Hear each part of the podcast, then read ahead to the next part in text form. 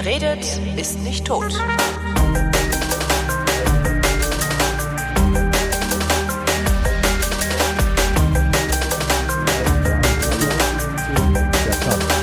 Hallo.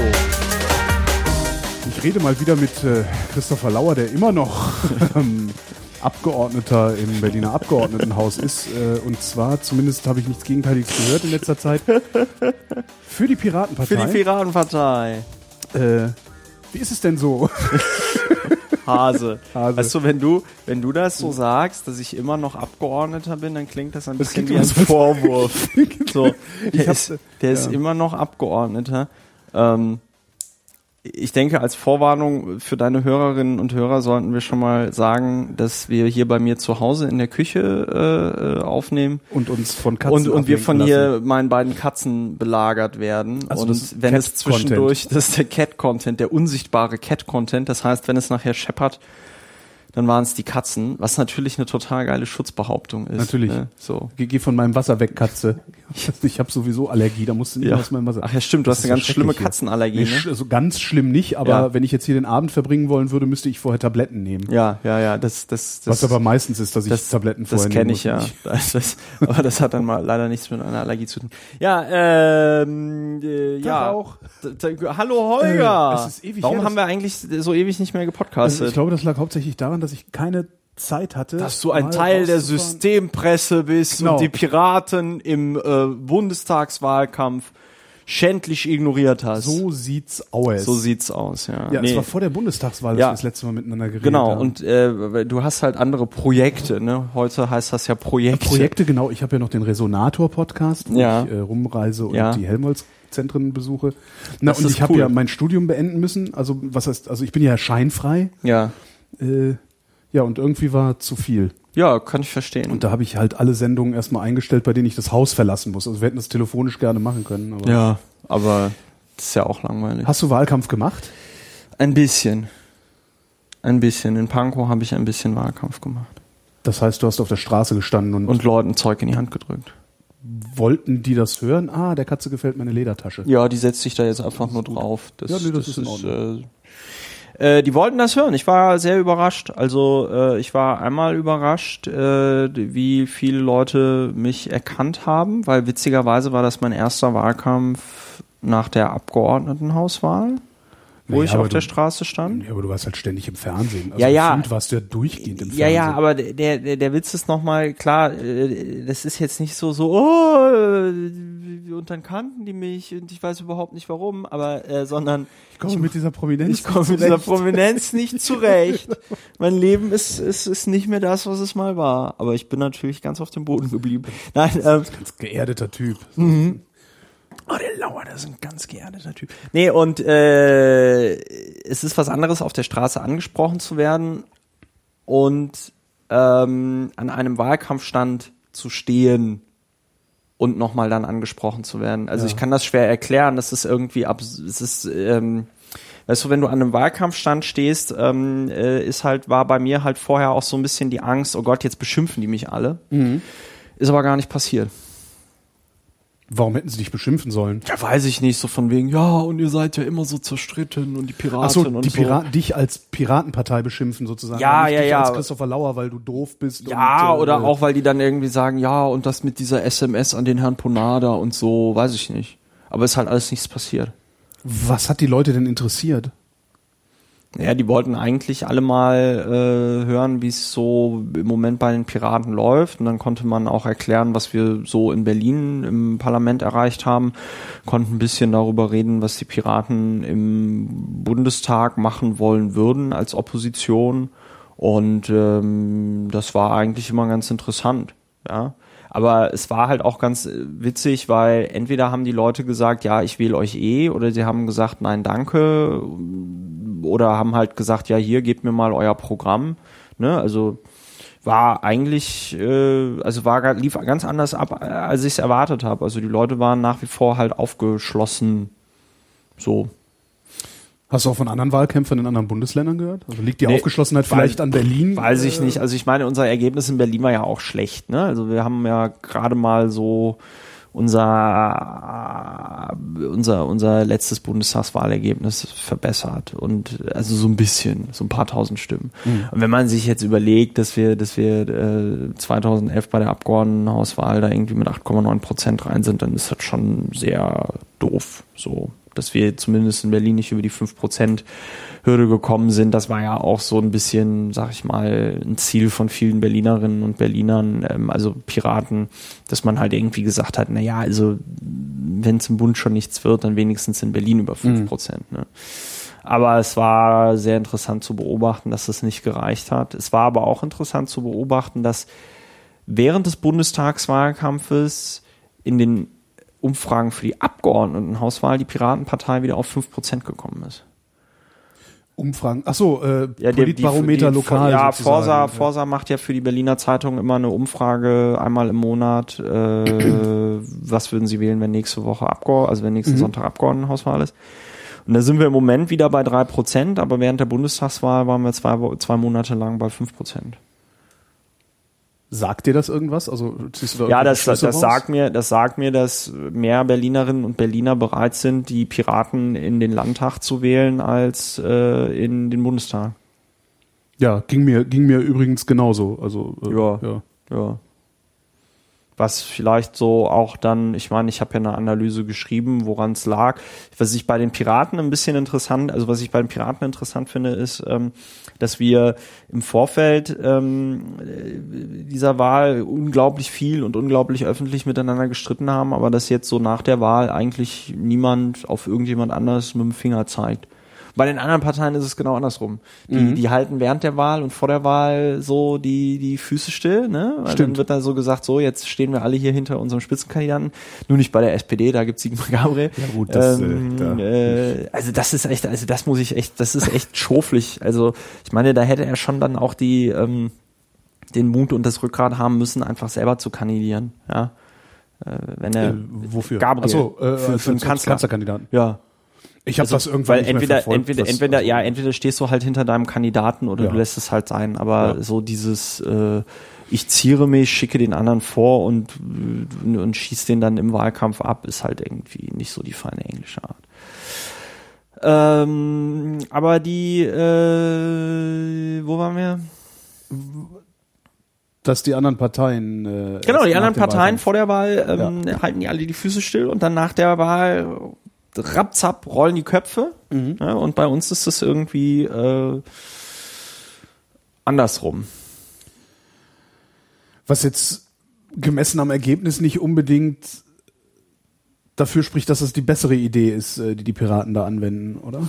Weiß ich nicht. Ein Bekannter von mir hat vor kurzem gesagt, die Basis äh, ist ja im Grunde genommen gescheitert bei dieser Wahl. Ne? Also äh, wenn man jetzt, wenn man jetzt die Behauptung von uns, dass wir ja die gelebte Basisdemokratie sind äh, und bei uns jeder mitbestimmen kann, ähm, also wenn man, wenn man jetzt diese Behauptung ernst nimmt und mhm. sagt, ja, das ist der Zustand der Piratenpartei, dann wurden ja nicht, dann, dann wurde ja quasi die Basis abgewählt, ja. Also dann wurde ja, dann wurde ja dieser so, Basis, dann okay. wurde ja dieser Basis ausgestellt, nein, wir nehmen euer Angebot nicht an.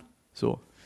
Ähm, angesichts des Ergebnisses keine kluge Idee. Ich glaube, ein bisschen, ein bisschen Entschärfung hat er natürlich gebracht dass ähm, bei vielen Mitgliedern des aktuellen Bundessta Bundesvorstandes ja schon relativ, also schon vorher jetzt klar war ähm, oder klar ist, dass sie nicht nochmal antreten. Also ich glaube, wenn da einige Leute jetzt nach dieser Wahl gesagt hätten, äh, ja, ja, wir, wir treten da wieder für den Bundesvorstand an, dann hätte es da auch, glaube ich, deutlich größeren Widerstand aus der Partei gegeben. Aber im Moment ist diese Widerstand gegen das Wiederantreten des ja, Bundesvorstandes. Ja, ja, ja, ja, ja. ja gut, immerhin hat der das Ergebnis dann letztendlich ja doch irgendwie zu verantworten, ne? auch wenn es ja, ähm, es ist, ist, aber es ist, ähm, es natürlich muss man das verantworten. Also es ist natürlich, es sind natürlich mehrere Sachen. Ähm, also ich, mit, mit die Basis wurde abgewählt, äh, will ich ja jetzt auch nicht irgendwie pauschal 30.000 Mitglieder der Piratenpartei irgendwie mhm. bashen. Aber es ist halt so ein Hinweis darauf, dass unsere Strukturen in dieser Form ja anscheinend nicht dazu in der Lage sind, bei einer Bundestagswahl ähm, mehr als irgendwas mit drei Prozent zu generieren oder mit zwei Prozent. So. Mhm. Ja, und das ist, das ist ja das, das ist ja das äh, Problem. Und ähm, äh, natürlich, natürlich tragen da auch Leute Verantwortung, die da im Vorfeld hätten Entscheidungen treffen können. Das ist ja das, das ist ja das, das ist ja das ähm, Problem, was wir jetzt im Moment strukturell haben. Äh, nicht, dass die falschen Entscheidungen getroffen worden sind, sondern dass halt größtenteils keine Entscheidungen getroffen worden sagen, sind. ja, ne? ja. So. Und wenn du überhaupt keine Entscheidung, also ich meine, wenn du eine falsche Entscheidung triffst, dann kannst du am Ende des Tages wenigstens noch sagen, okay, hat wohl nicht funktioniert, müssen wir jetzt gucken, wie wir daraus lernen. Wenn du keine Entscheidung triffst, dann ähm, wirst du daraus auch nicht schlauer. So. Ja.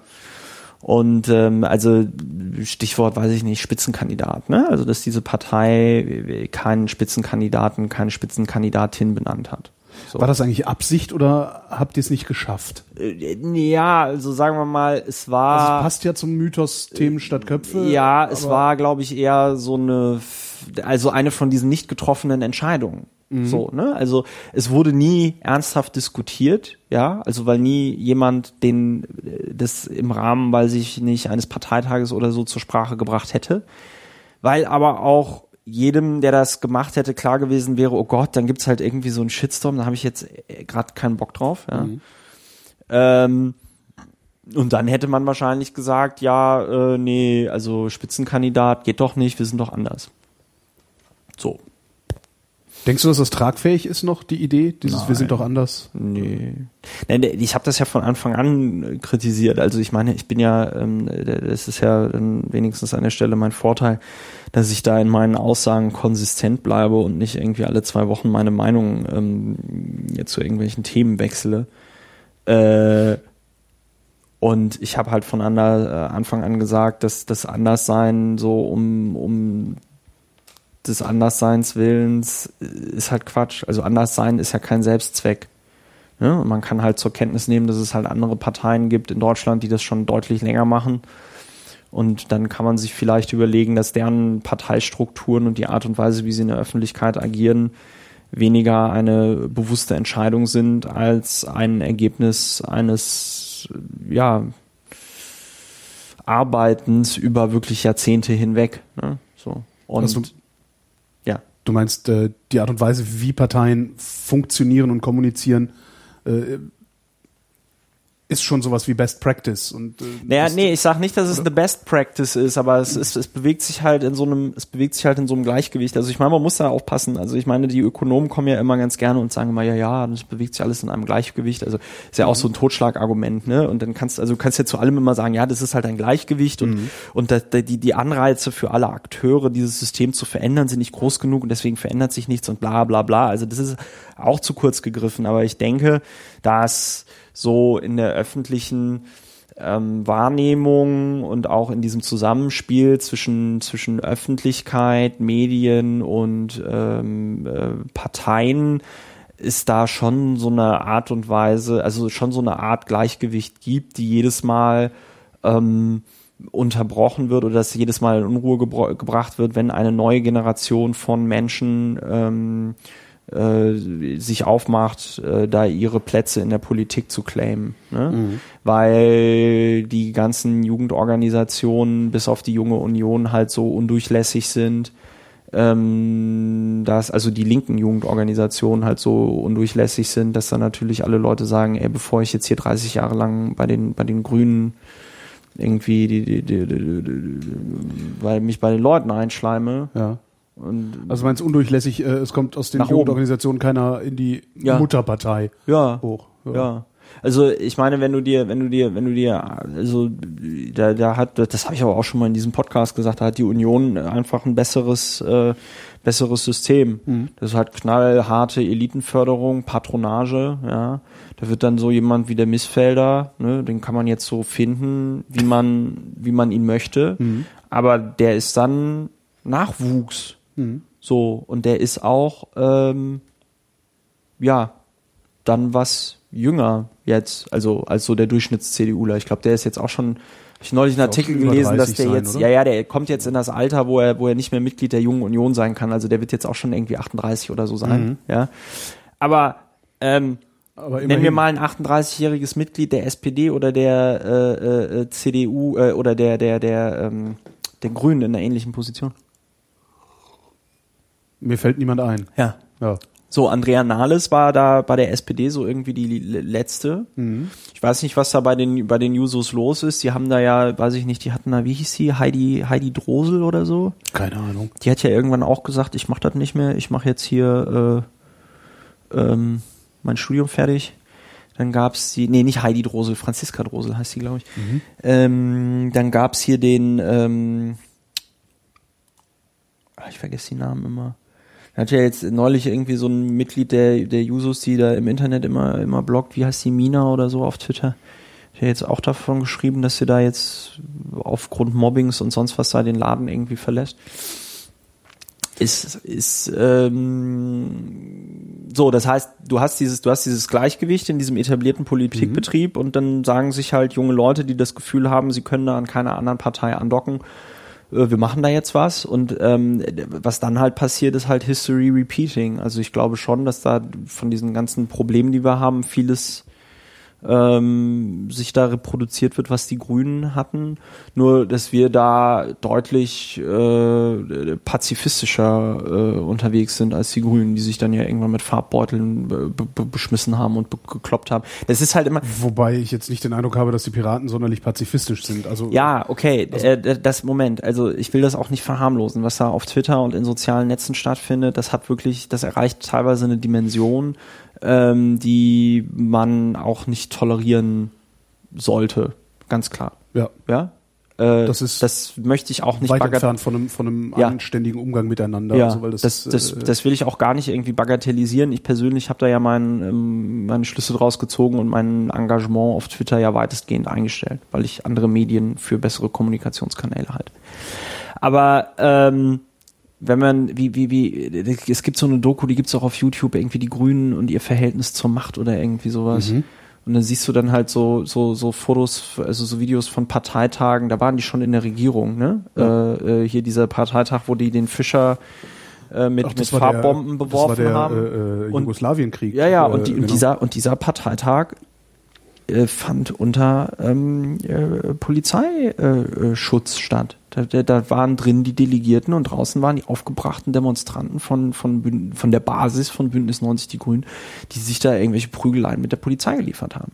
Und das meine ich, das meine ich mit, ähm, mit, mit mhm. äh, harmlos. Also ich glaube, was es, was es bei den, bei den Grünen an innerparteilichen Grabenkämpfen gab und auf was für einem Niveau die geführt worden sind, ja, ähm, also dagegen ist, dagegen ist, äh, ist, die, ist, die Piratenpartei echt noch so hier Klosterschülerin. So. Wobei man bei der Piratenpartei immer das Gefühl hatte, als würde sich die Partei nie im Leben zusammenraufen können. Und das ist, glaube ich, bei den Grünen was anderes. Also bei den Grünen hatte ich immer das Gefühl, wir haben sie ja nicht alle, aber irgendwann raufen die sich zusammen ja. und machen was. Und den Eindruck hatte ich bei der Piratenpartei eigentlich nicht. Ja, weil sich bei den Grünen dann irgendwann so Realos wie äh, Joschka Fischer irgendwie ja. durchgesetzt haben. So, bam. Und die haben dann da, die sind dann da eiskalt durchmarschiert. Und es ist halt die Frage, ob sowas bei den Piraten passieren wird oder nicht.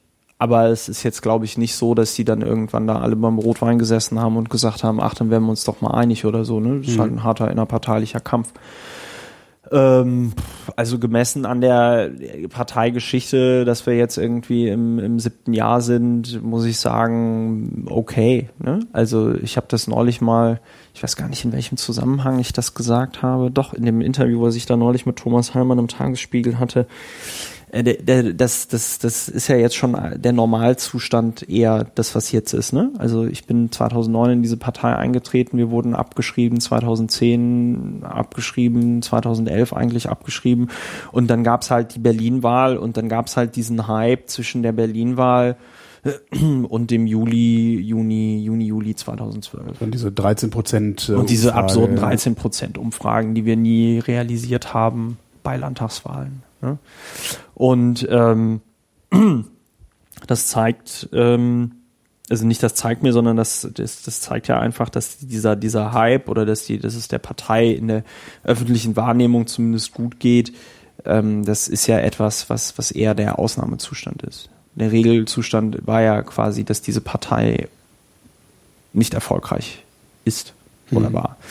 Und ich denke, dieser Erfolg, den wir in Berlin hatten, kam halt dadurch zustande, dass wir damals Dinge halt deutlich anders gemacht haben. Das ist halt eine, das ist halt eine, ähm, dass es halt einen Landesvorstand hier gab, der aufgrund einer mangelnden Vorbereitung einfach die richtigen Entscheidungen getroffen hat. Also sie hätten halt auch die falschen Entscheidungen treffen ja. können, aber sie waren halt so mutig und haben Entscheidungen getroffen. Zum Beispiel die Entscheidung, die Plakate zu drucken, die wir 2011 aufgehangen haben, die dann zufälligerweise äh, äh, mit vielen Motiven wie Arsch auf Eimer anscheinend ein Bedürfnis mhm. bei äh, äh, vielen Wählerinnen und Wählern bedient haben. Wir hatten das Glück, dass die äh, des Bündnis 90 Die Grünen eine extrem konservative Kampagne gefahren haben, weil sie der Meinung waren, äh, dass man die grünen Stammwähler so oder so hat und man jetzt einer Partei Wähler klauen muss. Und das war nach Auffassung der ähm, äh, Grünen halt die CDU. Und das hat dann eben dazu geführt, dass der Wahlkampf der Grünen so bieder war, dass äh, die Leute sich dann wieder von den ähm, Piraten äh, angezogen gefühlt haben. Ne? Und ich habe hier diese, ich habe hier diese Broschüre liegen äh, mit äh, mit 30 Jahre Grüne in Berlin, ne? also im, im Abgeordnetenhaus. Und hier äh, so Plakate von der alternativen Liste: lieber in Stand besetzen als kaputt besitzen gegen Wohnungsnot, Abriss und Betonspekulation. Das ist natürlich Meint irgendwie. man gar nicht, dass diese Partei mal sowas proklamiert Ja, hat, aber das ne? ist natürlich eher etwas, was du im Moment von Piraten erwarten würdest. Ja. Oder hier Frauen gehören ins Haus, ins Rathaus, ja. Alle reden über Frauenpolitik, bei uns machen Frauenpolitik. Das sind natürlich so Sachen, gut, also den Spruch hörst du bei Piraten nie, weil die alle denken, wir wären Postgender, aber das ist ja nochmal was anderes. Das macht uns dann ja so sympathisch und wählbar.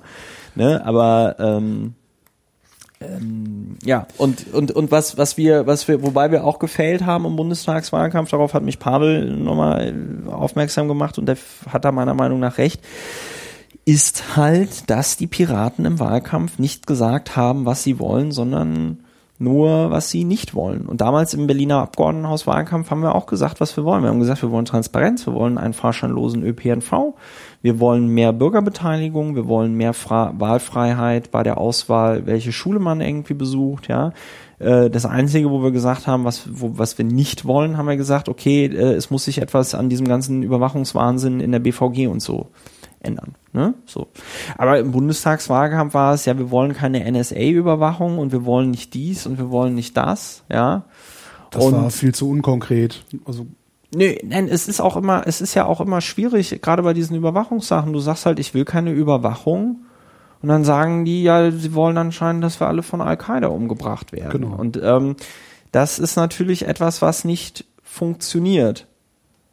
So, weil dann du musst halt, du musst halt anders kommen. Ich meine, wir im Abgeordnetenhaus machen das gerade im, im Rahmen einer, im, im Rahmen von vielen kleinen Anfragen im Bereich Innenpolitik. Aber wir kriegen immer wieder, wenn wir Sachen fragen, zum Beispiel, wenn wir fragen, äh, wie oft wurden denn in welchen Fällen stille SMS verschickt, dann haben wir jetzt eine Antwort gekriegt, die nur über die Abrechnungsdaten generiert werden konnte, ja, wo die dann pauschal sagen, ja, in einem Jahr so, wurden so und so viel 100.000 stille SMS geschickt. Das machen die, um Standortbestimmung zu machen. ne? Standortbestimmung. Eine stille SMS funktioniert so, also das ist halt ganz interessant. Es gibt für die stille SMS keine Rechtsgrundlage und es gibt halt zwei verschiedene Auffassungen, nämlich die eine, die sagt, naja, das ist alles äh, rechtmäßig, weil äh, Gerichte schon gesagt haben, dass es okay ist, im Rahmen von ähm, polizeilichen Überwachungsmaßnahmen Standortdaten zu erfassen. Und wir generieren mit dieser SMS ja nur Standortdaten. Von daher findet ja keine weitere Abhörung oder so statt oder ein weiterer Eingriff, sondern wir generieren einfach mehr Standortdaten, ja. Und dann gibt's halt die anderen, die sagen, ja, Moment mal, aber es gibt ja überhaupt keine Rechtsgrundlage, also kann man das nicht machen. Und ich halte auch diese Argumentation von wegen, naja, man darf ja eh Standortdaten abgreifen, äh, äh, äh, greifen, also ist es auch okay, wenn wir mehr Standortdaten erzeugen, ähm, halte ich auch für ein bisschen fishy, weil das Gericht, das damals gesagt hat, ihr dürft Standortdaten abfragen, hat das natürlich unter der Maßgabe des damals, des damaligen technischen Standes gemacht. Dass die Standortdaten schon vorhanden sind. Ja, dass die schon ne? vorhanden sind und die werden sich auch angeguckt haben, wie viele Standortdaten fallen da denn an und so. Ne? Und es ist halt schon natürlich ein Eingriff auf informationelle Selbst, ins Recht, also in, in die informationelle Selbstbestimmung, weil du halt eben nicht in der Lage bist, nachzuvollziehen, dass da Daten über dich erfasst werden und Jo. von wem sie verarbeitet werden. So, und der Punkt ist, wenn ich jetzt als Innenpolitiker nachvollziehen möchte, ist die, ist die stille SMS ein sinnvolles Mittel bei der Kriminalitätsbekämpfung. Dann führen die keine Statistik darüber, in welchen Fällen das wie oft eingesetzt wird. Ja? Also es kann ja irgendwie sein, dass sie sagen, ja, also wir haben das in 20 Fällen hier schwerer Menschenraub und sonst irgendwas eingesetzt und jedes Mal ähm, haben wir den Täter gefasst. Ähm, Finde ich das noch immer nicht so toll, wie oft die stille SMS eingesetzt wird, Das aber ich muss dann handfest. zumindest äh, eingestehen, dass es anscheinend funktioniert hat.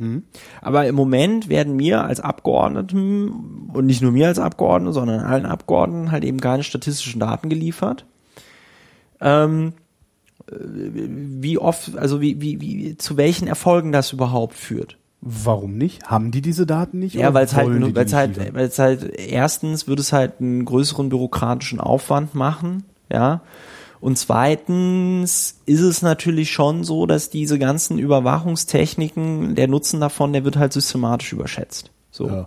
Und diese, die Polizei und die Staatsanwaltschaft sagt sich natürlich, die haben halt eher diese Einstellung, ja komm, also wenn wir, wir sind ja alles okaye Typen, ja, wir missbrauchen die Daten ja schon nicht und dann ist es doch besser, wenn wir hier eine Maßnahme haben, mit der wir irgendwie eine Person dann kriegen, statt sie dann nicht zu kriegen. Das ist so die Einstellung. Ne?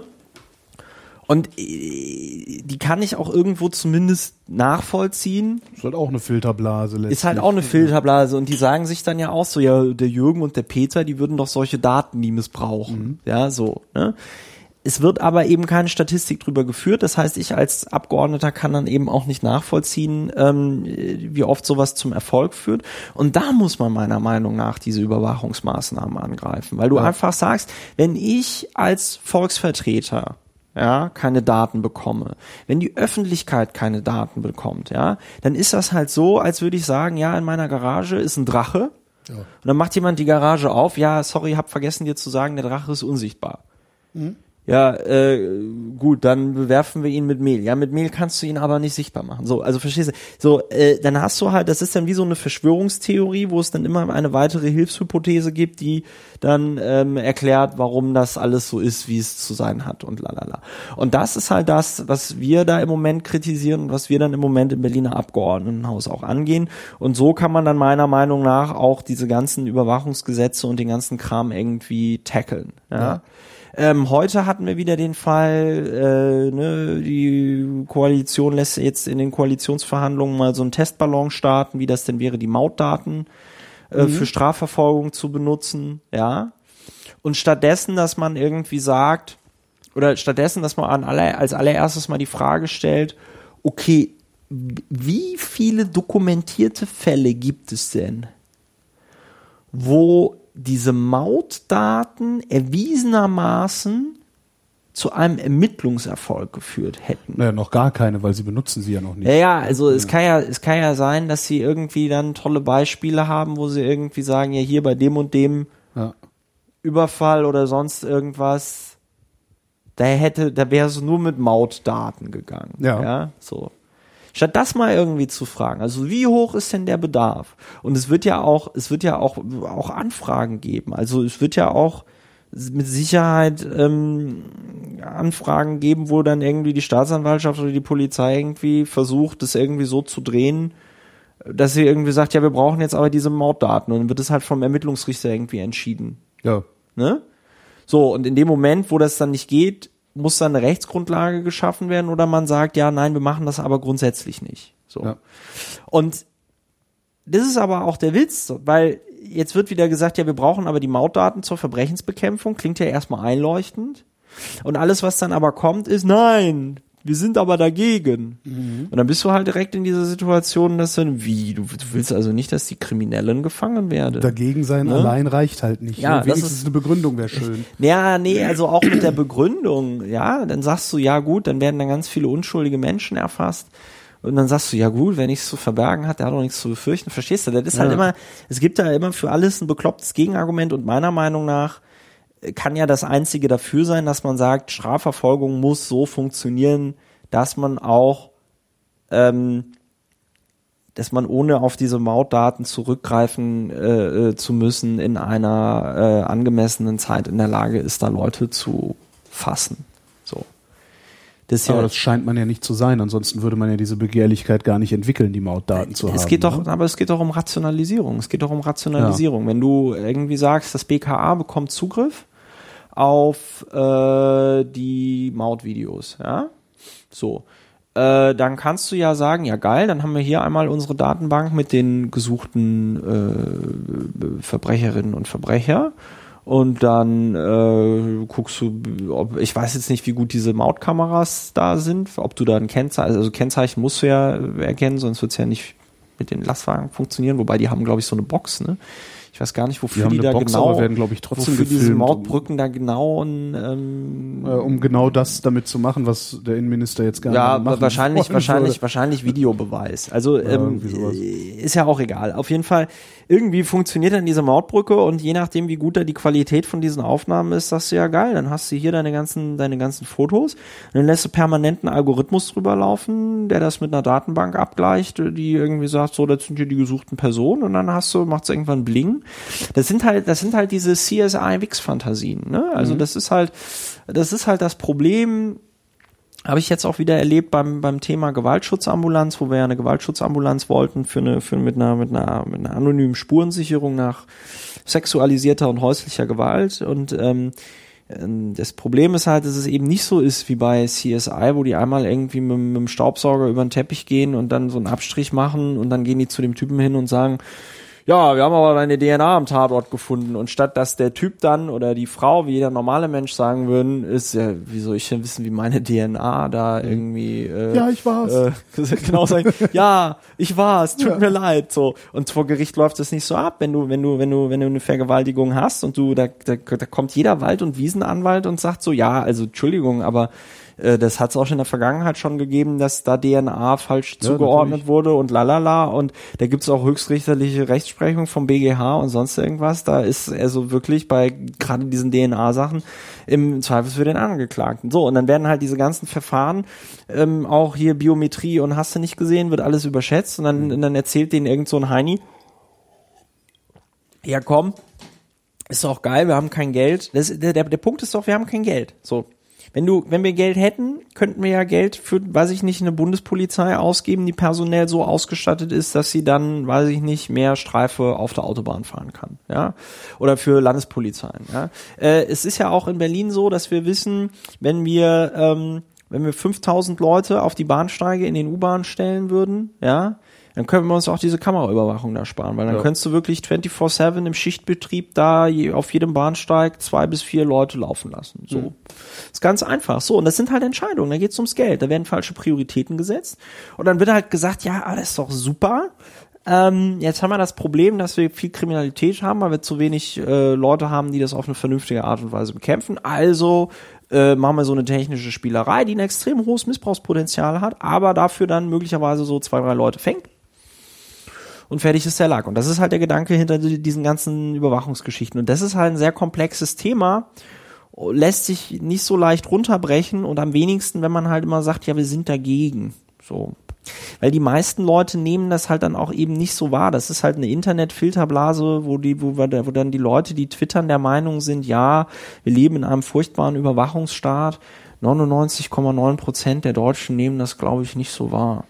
Und die, die es wahrnehmen, sind froh, dass es so ist. Äh, ich habe kürzlich mit einer, mit einer Dame gesprochen, äh, Mitte 30, alleinerziehende Mutter, die sagte ja. auch, ja, ich finde das gut, dass das hier alles überwacht wird, weil das verhindert nämlich Anschläge. Ja. So, habe ich ja. auch gesagt, ja, nee, macht's halt nicht, belegt mir das doch mal. Sagt so, nee, der Staat, äh, der macht das schon. Ja. Also halt so diese, der Staat wird schon wissen, was, was das ja. Richtige für uns ist, Haltung. Ja. Ähm, ja, ja. Ich ja, ich kann das aber auch nachvollziehen, also weil es ist halt nee, ein sehr kann, angenehmes, ja, plausibles klar, Argument. Ich kann's, und es ist natürlich auch, auch man kann auch seine eigene, seine eigene äh, Denkfaulheit damit sehr gut begründen, ne? dass man so, wieso es funktioniert doch, ist doch alles super. Ja, nee, und vor allen Dingen, vor allen Dingen, weil, weil, weil die Leute auch nicht das, ich glaube, die meisten Menschen haben halt einfach, ohne ihnen da jetzt Böswilligkeit zu unterstellen, haben halt überhaupt gar nicht das Abstraktionsvermögen, um sich vor Augen zu führen, was es da für Missbrauchspotenziale gibt und wie sie das halt auch persönlich betreffen kann. Das ist halt diese Einstellung, ja, aber warum sollte ich denn da ich Ja. bin doch uninteressant. So, darum geht's ja nicht. Es geht so, aber wie, wie so, äh, da kannst du jetzt stundenlang drüber reden. Also du merkst halt, ähm, dieses ganze Überwachungsthema war halt echt ziemlich komplex, wurde ja auch totgespielt äh, während des Wahlkampfes. Ist jetzt wieder ganz vorne, ich finde das so geil, also im Wahlkampf haben, haben, haben die Piraten dann irgendwann so eine Pressemitteilung rausgegeben, Asyl für Snowden, wurden sie alle für ausgelacht. Äh, jetzt steht's auf dem Spiegel. Ähm, da sieht man mal, wie so, so Konjunkturen. Ja, klar. Aber das darf man ja nicht kritisieren, weil dann sind wieder nur die Medien schuld, dass Genau. man nicht ins ähm, Parlament gekommen ist. Nein, es sind nicht pauschal die Medien. Es sind einige Journalisten. Nein, aber der, äh, äh, ähm, ja, ja, diese, diese Medienschelter kriege ich immer, mir immer gesagt, ah, Christoph, hättest du das jetzt sagen müssen. Das ist doch, so. Nein, nein, Aber nein. Was, was passiert, was ist die Konsequenz der Medienschelte? Dass die Medien nicht mehr mit dir reden wollen? Nö. Die machen sich dann einmal lustig darüber und äh, glauben, sie wären überhaupt keine Akteure, sondern nur Beobachter. Ja, ja. Was auch immer sehr lustig ist. Ja, ja, nee, wir, halt wir, Akteure. wir beobachten nur. Ja, ich fand das so geil heute in der, in der Taz so ein Kommentar, das habe ich auch getwittert, wo irgend so ein Autor dann meinte, der, der, der Niveauverfall beim Spiegel, der Ja, hab ich auch gelesen, war sehr Qualitätsverlust. schön. Ich habe ich hab sehr gefeiert, weil ähm, die, äh, weil er dann ernsthaft vorgeschlagen hat, ich meine, ich kenne das beim Economist, das ist ganz Ja. gut, beim Economist gibt's halt keine äh, Namen unter den Ja. Artikeln, sondern da steht einfach nur Redaktion. Genau, und schwupp sind die Und- Eitelkeiten weg. Und schwupps sind die Eitelkeiten weg, aber ich find's halt geil, ich find's halt echt hart, dass man das gerade als Taz, ja, als Taz, wenn es jetzt wenigstens sowas wäre wie, weiß ich nicht, Journalismus heute, ja, also wo du sagst, das ist jetzt ein Branchenblatt und jetzt versuch, versuchen wir mal einen reflektierten, ja, genau. kritischen Diskurs zu führen, ja. Und stattdessen schreibt man also in der Taz, ja, äh, die, die sollten doch beim Spiegel mal gefälligst darauf verzichten, die Namen unter die Artikel zu schreiben, weil dann würde das spontan mit den Eitelkeiten aufhören. Äh, die grundsolide Taz, die wir als uneitle Zeitung Genau. kennen, die, die sich auch mehr so als Akteur, äh, nicht Akteur, als, als Beobachter Ach echt? äh, äh, ver versteht. Hast du den Eindruck? Also bei der, gerade bei der Taz hatte ich immer das Gefühl, dass, dass die sich als Akteur verstehen. Ja? Also dummerweise als Sprachrohr der Grünen, Ja. äh, aber als Akteur in, in dieser Sache. Ja. Also das, den Eindruck Ja, wobei auch nicht bei allen Gründen. Ich meine, ich fand das ja jetzt mit dieser ganzen, in dieser ganzen Kinderporno-Geschichte. Äh, äh, Geschichte. Und das ist auch sehr interessant, das mal nachzuvollziehen, weil ich bin ja der Meinung, die wurde vom Politikteil der FAZ gestartet. Das weiß ich gar nicht. Ja, Also, äh, du gen- meinst, die haben angefangen? Ja, die haben halt angefangen und zwar sollte Daniel Cohn-Bendit irgend so einen Preis bekommen. Mhm. Ja. Ähm, und dann haben sie voll den Föhn gemacht, weil dann irgendwie jemand, der früher mal gesagt hat, er wäre von Cohn-Bendit missbraucht worden, dann gesagt hat, ich wurde doch nicht von Cohn-Bendit missbraucht, dann pünktlich zur Preisverleihung gesagt hat, ich wurde doch von Cohn-Bendit missbraucht. So. Und, oder, also, irgend sowas in der Richtung. Ja. So, das hat die FAZ rauf und runter gespielt, bis die Grünen gesagt haben, äh, okay, dann machen wir jetzt halt so eine Kommission und die untersucht das alles. Und ähm, ich fand das interessant zu sehen, wie äh, Göring-Eckardt Ja. dann Trittin beigesprungen ist, als es hier hieß, ähm, äh, äh, äh, er hat da den Verantwortliche im Sinne des Presserechts äh, äh, drunter gesetzt. Also ist es auch sein Problem. Also, so- so ist es auch sein das? Problem. Genau. Ne? Also äh, wo, wo du von jedem Chefredakteur einer äh, einer Zeitung ähm, hören würdest, sag ja, ich bin verantwortlich im Sinne des halt. Presserechts, aber Genau. ich kann doch hier nicht, also Entschuldigung, Sitzredakteur ich halt, ähm, äh, ich bin hier der Chefredakteur, ich kann doch jetzt hier nicht jedes einzelne äh, Machwerk meiner meiner Autorinnen und Autoren äh, also kontrollieren, das wäre ja Zensur. Hm. Ähm, gut, Jürgen Trittin hatte halt das Problem, er ist Politiker. Äh, war interessant zu sehen, wie äh, Göring-Eckert ihm dann beigesprungen ist. Und dann irgendwie zwei Wochen später, als sie dann ähm, Volker Beck eins reingewirkt haben, niemand beigesprungen ist. Also auch nicht bei den Grünen. Ja, So, so, so intensiv beobachte ich das gar nicht. ja ich finde das, na, ich finde das Also- immer interessant, wie dann solche Skandale eben entstehen. Ja. Ja. Und was ich total interessant fand, war ähm, äh, hier der der Manfred Lütz, mit dem äh, war ich äh, bei Peter Hane äh, und da haben wir über äh, Trennung von Staat und Kirche gesprochen. Aufhänger war irgendwie Friedrichshain-Kreuzberg, die ja angeblich Weihnachtsmärkte verbieten wollen würden oder so. Ähm, was totaler Quatsch ist. Also in Friedrichshain-Kreuzberg ist das einfach so. Die haben halt kein, es ist der Bezirk mit der höchsten Bevölkerungsdichte, den wenigsten Grünflächen, ja. Und die haben so viele Veranstaltungen im Jahr, dass sie keine neuen mehr genehmigen würden. Also die würden können, die würden da also auch nicht nur einen Weihnachtsmarkt nicht genehmigen, sondern, Sondern auch auch, noch einen- ein, ein ein, eine. Fanmeile würden sie auch nicht Ja. genehmigen. Und äh, in dem konkreten Fall ging es ja, glaube ich, irgendwie um ein Fastenbrechen irgendeiner muslimischen Gemeinde. Mhm. Und da war das Problem auch nicht, dass die da Fasten brechen wollten, sondern die wollten für wohl einen Monat oder eine Woche, also die wollten für eine extrem lange Zeit da ganze Straßenzüge dann irgendwie sperren, um ihr Fastenbrechen zu. Äh, äh, ich kenne mich da nicht aus. Das kann auch sein, dass wenn man ein Fastenbrechen ordentlich machen möchte, dass man dann so viel Platz in der Stadt braucht. Ja. Ja. Aber das ist dann halt so die deutsche Bürokratie. Das hat dann nichts mit Religionsfeindlichkeit oder Nö. so zu tun, sondern die sagen so. Entschuldigung, wir sind ja bis zum Jahr 2025 ausgebucht. Wir können Ihnen leider hier keinen Bescheid geben. Das Ja. muss ich Ihnen, das muss ich Ihnen leider In aller ähm, Deutlichkeit. abfällig bescheiden hier. ne, nehmen Sie es bitte nicht persönlich. Ich habe ja Sympathien für Ihre Sache. Nein, aber der, der, ähm, der Manfred Lütz, mit dem ich bei Peter Hane war, ist äh, Mediziner, ist Leiter eines Klinikums in ähm, äh, Köln und äh, Psychologe, ich glaube auch Psychiater. Und der sagte, weil der auch schon ein bisschen älter ist, ähm, dass das halt in den 70er und 80er Jahren war es halt unter Sexualwissenschaftlern in auch medizinischen Standardwerken, die veröffentlicht worden sind, war es wissenschaftlicher Mainstream, dass man der Meinung war, äh, äh, irgendwie äh, äh, äh, Sex mit Kindern und Erwachsenen, das wäre möglich, ohne die zu traumatisieren. Das war, das war Mainstream. Da gab es auch äh, bei der, bei der, bei der, bei der, bei der Strafrechtsreform, äh, die es dann ja auch irgendwann in den 80ern gab, gab es auch eine Anhörung dazu im Bundestag. Da haben Anzuhörende im Bundestag, müsste man sich mal die Protokolle raussuchen, halt darüber geredet, ähm, dass das alles kein Problem ist. So, der Lütz als äh, strammer Katholik, ne, also die katholische Kirche hat da ähm, an der Stelle witzigerweise damals, äh, äh, vertritt sie natürlich offiziell immer äh, noch, ne, und ähm, aber äh, damals als eine der wenigen Gruppen gesagt, nee, Kinder, aber das geht so nicht. Ja. Das kann man nicht Das machen. gehört das sich ist, nicht. das gehört sich Ja. nicht. So.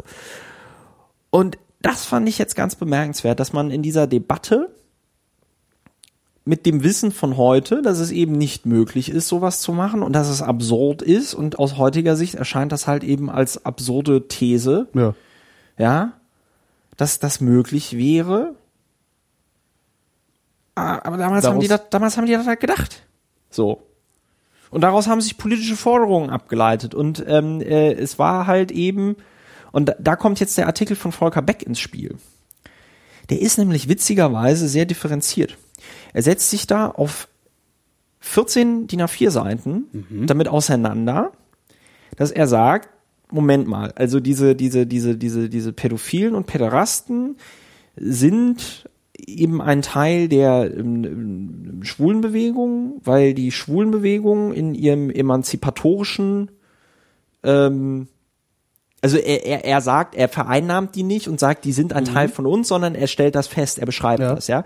Er sagt, die sind ein ähm, eben Teil dieser Bewegung, eben weil die Lesben und Schwulen ähm, äh, halt eben sagen, ja, äh, äh, hier, wir kämpfen halt für die, äh, die Befreiung nicht nur unserer Sexualität, sondern auch der von anderen, ja. Und sagt dann aber auch in diesem Artikel, das Problem ist, liebe Schwulen und Lesben und Päderastenbewegung, ähm, ihr habt immer nur gefordert, diese ganzen Paragraphen, äh, die den Kindsmissbrauch betreffen aus dem Strafgesetzbuch, äh, komplett zu streichen. Und das kann halt keine Forderung sein, weil sie sich nicht differenziert mit dem Thema auseinandersetzt. Ja, weil du streichst dann einfach was weg und erklärst es zum Nicht-Problem. Es gibt aber Leute, die sagen, es ist ein Problem. Ja. Das ist das Geile, weil er sagt in diesem Artikel selbst, liebe Leute, erstens ist auch diese Forderung nach Legalisierung oder kompletter Streichung aus dem Strafgesetzbuch. Bei den Grünen nicht mehrheitsfähig, war auch nie mehrheitsfähig.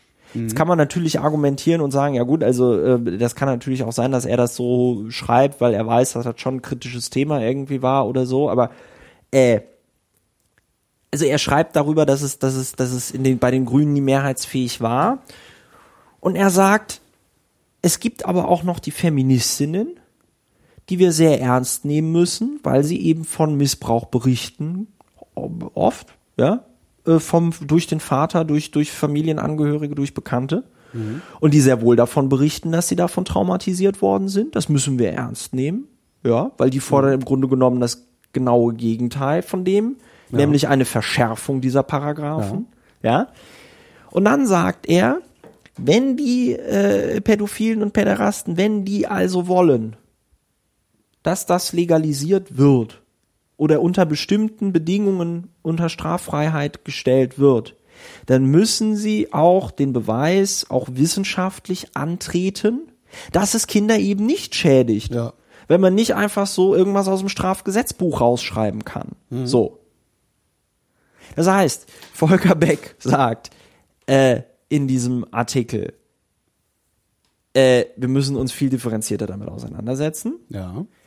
Wir müssen die Klagen der Feministinnen ernst nehmen. Die Päderasten müssen den Beweis antreten, dass Kinder nicht traumatisiert werden, weil sonst ist halt alles Grütze. Ja. Und dann sagt er, wenn die das beweisen, dass es da keinen Schaden gibt, wäre eine denkbare Möglichkeit, dass man den, dass man da den, den, den, den entsprechenden Paragraphen des Strafgesetzbuches so ändert, dass eine, Stra dass eine Straffreiheit möglich ist. Das heißt, es würde auf jeden Fall zu einer Anklage kommen, aber wenn das Gericht dann der Auffassung ist, Es hier ist gibt es worden. äh, hier gibt es keinen Schaden, hier wurde niemand traumatisiert, es Mhm. ist alles easy peasy. Dann könnte man in diesen, in dieses, in diesen Paragraphen eben die Möglichkeit der Straffreiheit reinstellen. So. Das ist das, was Volker Beck gesagt hat. Das wird dann, das wurde dann in diesem Artikel, der glaube ich vom Spiegel gebracht worden ist, eine Woche vor der Wahl. Ich meine, es wäre der Spiegel weiß es wirklich gewesen. nicht. Also ich habe das Thema Es war auf komplett, jeden Fall auf Spiegel- Dieses, auf- genau auf- auf- dieses Thema habe ich halt wirklich komplett auf- ignoriert, weil auf- mir das so auf absurd Spiegel, vorkam. Auf Spiegel Online, auf Spiegel Online haben sie auf jeden Fall den Text verlinkt, Ja. Mhm. aus dem ich, von dem ich gerade berichte. Weil ich habe mir, ich habe mir gedacht, ich meine, ich kenne Volker Beck halt auch persönlich ein bisschen, ja. Ähm, ähm, also wir sind jetzt keine Freunde oder so, aber gerade in der Höhe des Piratenhypes und so, da war ich auch mal ein Bierchen mit dem trinken. Mhm. So. Und ich habe mir so, also es gibt, es gibt Politiker, es gibt Politiker, die ich kenne, wenn ich sowas von denen hören würde, würde ich sofort sagen, ja klar. Aber äh, bei Volker Beck habe ich mir irgendwie so gedacht, das ist doch jetzt irgendwie ein bisschen sehr schräg. Also so, so bekloppt ist doch niemand. So und und das war das Geile. Also da wird dieser, da wird dieser sehr, also da, jetzt nicht falsch verstehen. Ich möchte hier keine Lanze für sowas brechen.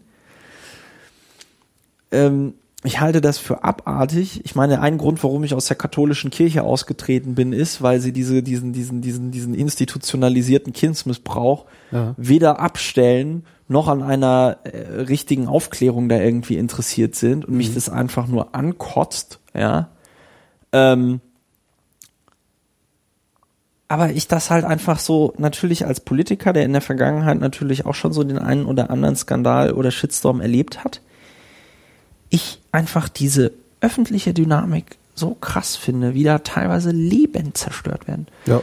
Also ich meine, ähm, die, die, die, die, diese, die Grundthese ist natürlich vollkommen absurd, ja. Aber dafür, dass es so eine Grundthese, so eine absurde Grundthese war, ist dieser Text, den Beck da geschrieben hat, überraschend differenziert. Ja. Ist total differenziert. Der sagte auch nicht, ja klar, klar, morgen streichen wir das aus dem Strafgesetzbuch und dann ficken wir alle mit Kindern, sondern er sagt, nein Leute, wir müssen da mal endlich zu einer substanziierten Forderung kommen. Und diese Forderung kann auch nur unter ganz, ganz bestimmten ähm, Rahmenbedingungen zustande kommen.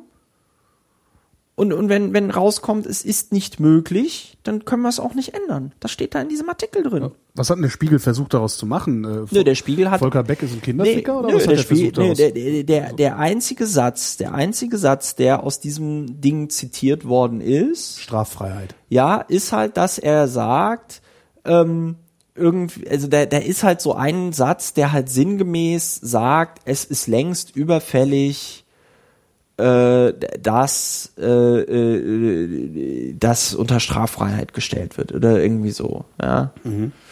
Den hat er da auch so äh, geschrieben, ja. Aber wenn du halt so die, die, die, die, die, die, die zehn Seiten davor und die vier Seiten danach nicht bringst und das so aus dem Kontext irgendwie löst, wird da irgendwie so platt, würde, das wurde halt, das wurde halt darauf reduziert, dass man gesagt hat, ja, Volker Beck hat äh, in den 80ern Sex mit Kindern gefordert. Den Fehler, den Beck gemacht hat, ist, dass er gesagt hat, weil er wohl in der Vergangenheit häufiger, das war ein Artikel in einem Sammelband, der Fehler, den Beck gemacht hat, ist, dass er in der Vergangenheit immer wieder gesagt hat, ja, er hätte das alles nie so geschrieben und nie so gemeint, sondern ähm, da wären die Überschriften verändert worden und da wären auch Teile am Text verändert worden äh, vom Herausgeber. So. Und dann ist halt irgendwie jetzt im Zuge dieser ganzen Recherchen da um dieses ganze Ding ist halt ein Originalmanuskript aufgetaucht. Und dann stellte sich halt raus, ja, das es ist gar so nicht. So, das heißt, die haben da, die haben da, ähm, die haben da halt einmal skandalisiert, dass Beck in der Vergangenheit gesagt hat, ja, ja, da wurde ja alles redigiert, Ja. ja, und äh, sich halt herausgestellt hat, ja, nee, also so viel wurde da nicht redigiert, da wurden halt tatsächlich wohl ein paar Überschriften geändert, aber jetzt äh, die Texte an sich sind wohl weitestgehend identisch. Mhm. Ich kann auch Beck verstehen, warum er das gesagt hat, weil spätestens irgendwie in den 90ern ähm, war dann der Drops halt gelutscht und dann wäre mir so ein Text auch furchtbar peinlich. Ja. Und das war halt vor der Erfindung des Internets. Und dann ist ja die einfachste Lösung für alle Beteiligten irgendwie Ja, zu sagen, lass oh, verschwinden, ja, ist gut jetzt. so, Ja, ne? eben. so. Versendet sich. Hat man Und, früher, und ja. die versendet sich, ne? Ist ja genauso wie mit, ist genauso wie mit dieser, mit dieser Tante, die dann ähm, von der FDP, die dann da ihre Bundestagskandidatur zurückziehen musste, weil sie mit 19 auch in irgendeiner so einer komischen pädophilen Zeitschrift ein, Ja. äh, ein und, und, und äh, das fand ich hatte auch wieder so eine absurde Qualität, weil ähm, ich will die Frau jetzt nicht in Schutz nehmen, aber die war irgendwie seit ihrem, das, das, das stand Ja, dann die, halt auch die am, war halt in 19, ihrem, die hat nee, halt irgendwie. Nee, nee, vom Ding, die war seit ihrem 17. Lebensjahr befand die sich in einer Beziehung zu irgendwie ihrem pädophilen Mathelehrer oder so. Ach, hey, Ja. Und da kannst du dir halt vorstellen, wenn so ein 17-jähriges Mädel von so einem ja. Widerling da indoktriniert Lustkreis, wird, ja. ja. von so einem Lustkreis da indoktriniert wird, ja, und dann die ganze Zeit der dir Ja, erzählt, halt- ach, das ist so toll, was wir hier haben, ja, und die halt anderen prinzipiell verstehen, ist das halt, äh, finde ich, wirklich unanständig, Leute heute an dem zu messen, was sie vor 15 30, Jahren, 30, das war vor 30 ja, Jahren. Wenn ich mich heute für die Texte, die ich vor 20 Jahren irgendwo hingeschrieben habe, verantworten müsste, das ist, äh, da kann jeder nur scheitern, egal welches Thema es ist und egal worum es geht. Das ist Also ja, das das, ist ist ja, ja das ist ja selbst, Da das ist ja selbst bei mir so, äh, dass ich bei Texten, die ich im vergangenen Jahr in der FAZ veröffentlicht Ja. habe, heute denke, ja gut, also heute willst du das auch ein bisschen anders formulieren. Ja. So, ja, also, natürlich. Nee, was denkst du? Du hast Denkst Frage? du, das hat den Grünen geschadet im Wahlkampf, die Nummer? Massiv. Massiv. Das hat den Grünen geschadet. Das war, also ich meine, ich habe das ja im Bundestagswahlkampf 2009 erlebt, ähm, als die Piratenpartei ja ähm, äh, da ein eigenes Problem dieser Art hatte, weil man der Meinung war, einen ehemaligen äh, Bundestagsabgeordneten aufnehmen zu müssen, Ja. äh, der mittlerweile rechtskräftig wegen äh, Besitz und Handel von ähm, Kinderpornografie verurteilt worden ist. Und ähm, da wurde ich auch auf dem äh, Wahlkampfstand irgendwie beschimpft mit hier, ihr seid doch die mit den Kinderfickern und so. Mhm. Und äh, äh, das ist selbst 2011 noch passiert. So. Kannst du aber mal von ausgehen, Das dass, bleibt die, hängen. dass, die, Also Grünen, das das dass so die Grünen da so die nächsten zwei, drei Jahre noch dran zu knabbern haben werden. Ja. So. Ja, überhaupt alles, was mit, mit äh, sexuellem Missbrauch in irgendeiner Form zu tun hat, bleibt ungeheuer hängen. Also auch Ja. Vergewaltigungsvorwürfe Ja, ja, ja. ist ja genau sowas. Ja, also, äh, mal, wie lange- Kachelmann, Andreas Türk. Türk. Wie lange Ja. hat Türk, Türk war acht Jahre, sechs Jahre oder acht Jahre vom Fenster weg, Ja. bevor der sich immer wieder rauswagen konnte. Ja, das ist schon, ja. Ja. Äh, das, ähm, ähm, wo waren wir? Das hat den Grünen geschadet, ja, Ja. auf jeden Fall. Ähm, Wer hat den Grünen da schaden wollen? Ja, pff, es ist doch, also, äh, ist doch, also wie gesagt, also ich meine, das wurde im Politikteil der FAZ gestartet. Ja. Und dann könnte man ja sagen, konservative Kreise. Das, aber, puh. Ja, du, Kann aber das konservativen Kreisen überhaupt recht sein, dass die Grünen beschädigt werden? Also würden die nicht lieber mit den Grünen koalieren als mit der SPD jetzt? Ja, aber die äh, der CDU war doch irgendwie klar, dass die Grünen auf Bundesebene noch nicht äh, koalitionsfähig sind. Ja, stimmt. So, das heißt, äh, ich sag mal, wenn ich jetzt irgendwie, ich meine, das ist jetzt auch natürlich eine Verschwörungstheorie, da muss jetzt die CDU nicht äh, äh, mit ähm, was zu tun haben, sondern das kann natürlich sein, dass ähm, also ich glaube, gerade in Bundestagswahlkämpfen funktionieren die Medien nochmal anders. So. Und dann wird nochmal jeder daran erinnert, zu welchem Verein er gehört. Und da erinnern sich wahrscheinlich dann auch viele selber nochmal dran. Und dann kann das ja irgendwie sein, dass, ob So ein das jetzt, Selbstläufereffekt. dass, das, dass da sich äh, jemand einfach gedacht hat, so, da baller ich jetzt mal hier schön gegen den Kohn Bandit. Mhm. So, ne? Und ähm, also ich gehe jetzt auch nicht davon aus, dass es da irgendeinen krassen Masterplan im Hintergrund gab. Aber als man dann, Nee, dann hätte es besser funktioniert. Also das ist ja immer. Nee, ich ne, glaube, also nein, ich glaube, ich glaube, diese, ich glaube, diese Masterpläne, die werden ja immer nur unterstellt, wenn etwas funktioniert. Wenn du einen Plan machst, ich meine, das habe ich hier von, von, von Tim, wenn du einen Masterplan machst, ähm, dann hast du ja hier dieses Planung ersetzt Zufall durch Irrtum. Ja. Ne? So. Also äh, manchmal funktionieren Dinge und manchmal halt eben nicht. So.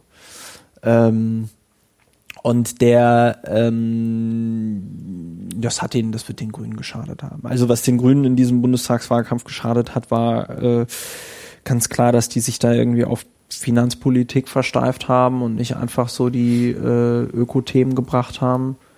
Ja. Mhm. Ähm, Was ich auch bemerkenswert fand. Ja.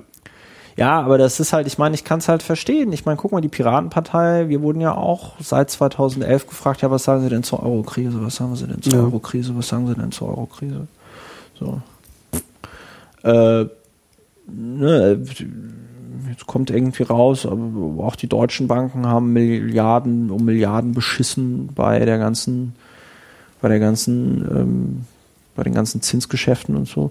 Und ja, also das sind halt, das sind halt, ähm, das sind halt institutionalisierte m- mafiöse Strukturen, was da bei den Banken abläuft. Wenn das, wenn das irgendwie alles, wenn das irgendwie alles äh, Leute aus dem Ostblock wären, die gebrochenes Deutsch sprechen würden, würden alle sagen, ja klar, das ist die Russenmafia. Ja. So, und so ist es halt die Deutsche Bank. Und ähm, Da wagt sich auch niemand ran, ne?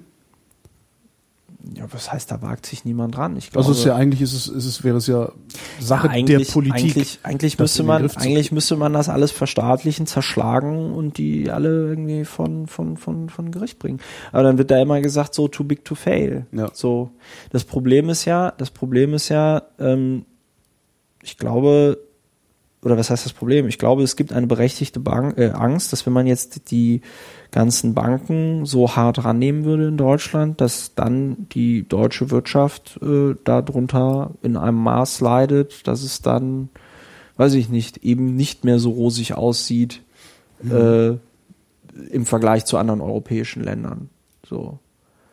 Äh, wobei das ja auch nicht nachhaltig ist, was wir machen. Wir leben hier auf der Insel der Glückseligen so und um rund, rund, rundherum brennt. Ne? Genau, ja. So, und, und das ist halt jetzt nicht so, dass irgendwie die Leute aus Griechenland, Spanien, Portugal, weißt du, wenn sich da ein ganzer Kontinent destabilisiert, Mhm.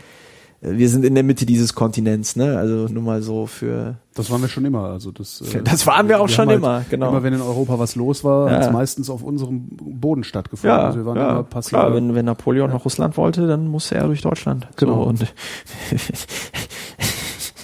Genghis Khan. ja, aber das ist halt, das ist halt, ähm, das, ich glaube, es wird nicht angepackt, weil, ja, ich weiß nicht. Na, du kannst nur verlieren. Ne? Also egal, egal, was du tust, du kannst erstmal, also zumindest kurz- und mittelfristig kannst du nur verlieren.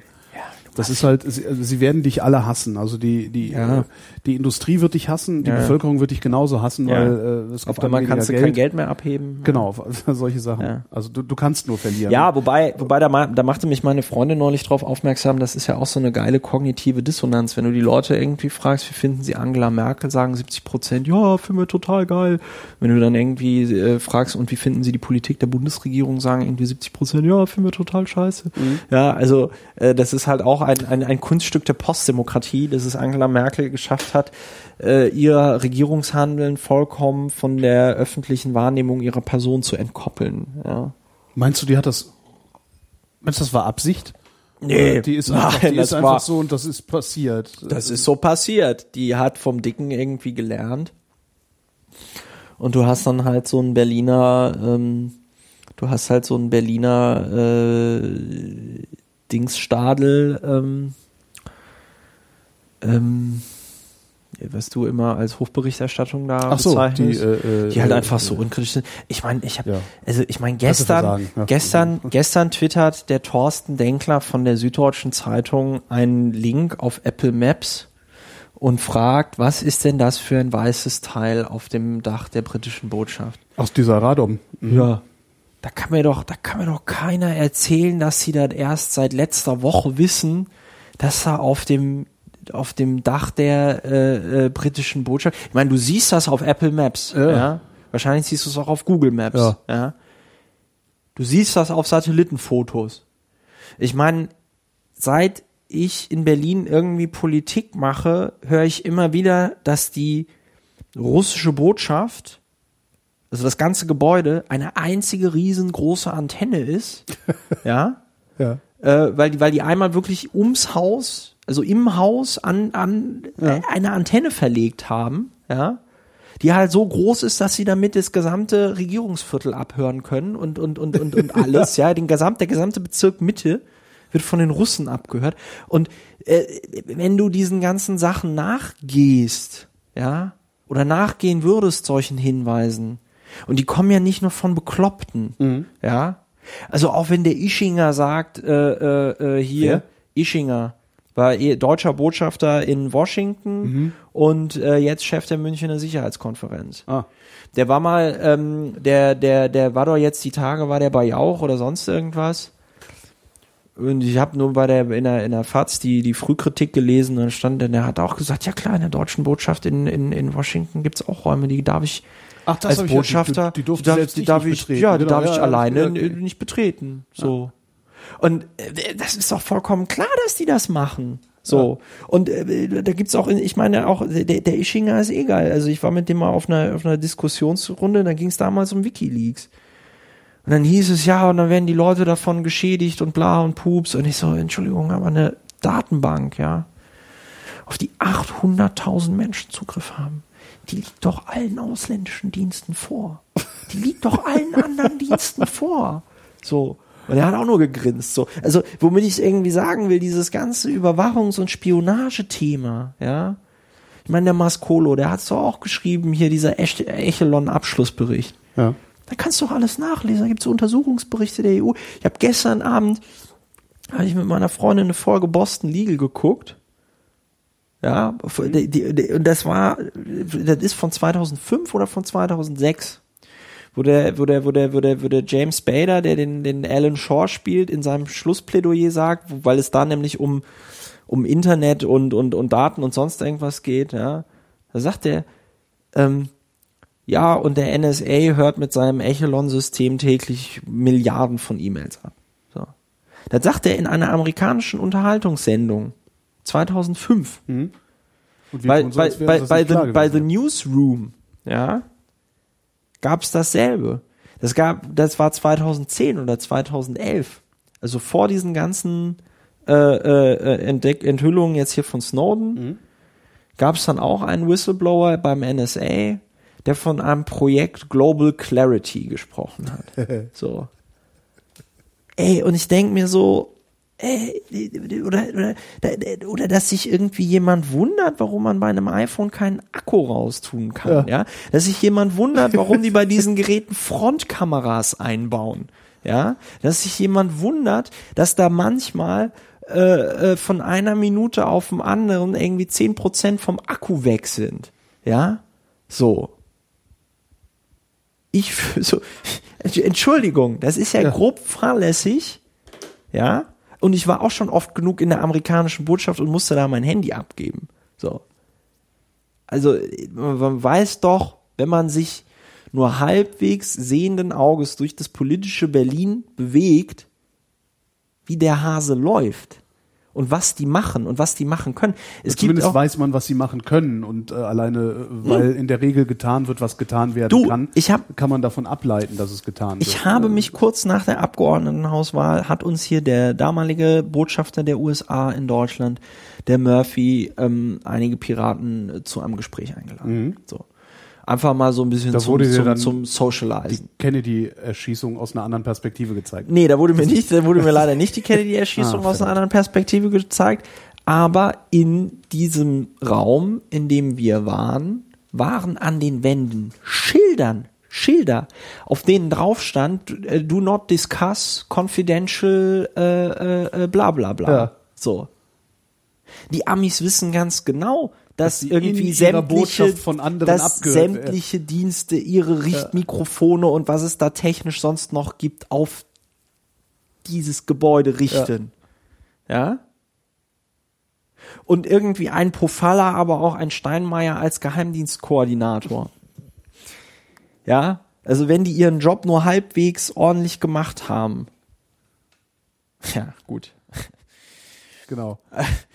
Äh, genau. Wie, war You das jetzt bei Steinmeiers Doktorarbeit? Das waren handwerkliche, nicht handwerkliche Fehler, sondern Kunst, Kun, nee, das war irgendwie. Ich weiß nicht, ist da, ist da noch was nachgekommen? Ja, es war irgendwie so eine absurde Begründung, warum es angeblich kein Plagiat äh, war. Habe ich gar nicht mitbekommen. Ich dachte, das wäre einfach so im Sande verlaufen. Ja, nee, aber das war die, also die Uni hat ihn quasi freigesprochen Mhm. und sie haben halt irgendwie gesagt, dass sein, also Gutenberg hat ja damals handwerkliche Fehler gesagt, aber äh, irgendwie haben sie, dass er da keine Anführungszeichen erklärt, äh, gesetzt hat, haben sie irgendwie mit irgendeiner absurden Formulierung Mhm. erklärt. Ähm, egal, womit ich sagen will ist, wenn man sich halbwegs mit dem Thema beschäftigt, ohne Verschwörungstheoretiker zu sein, ja, das heißt, ich habe jetzt noch nicht mal besonders viel Kontakt mit irgendwelchen, weiß ich nicht, CCC-Lern, ja, also ähm, jetzt weiß ich nicht, Frank Rieger oder oder Andi Müller-Magun oder Ja. oder wie sie alle heißen. Ja, das ist jetzt nicht so, dass ich mit, mich mit denen äh, irgendwie äh, regelmäßig treffe und dann äh, die mir von den neuesten Verschwörungstheorien berichten oder so. Äh, Und du kriegst das, du kriegst das mit und du weißt das. So.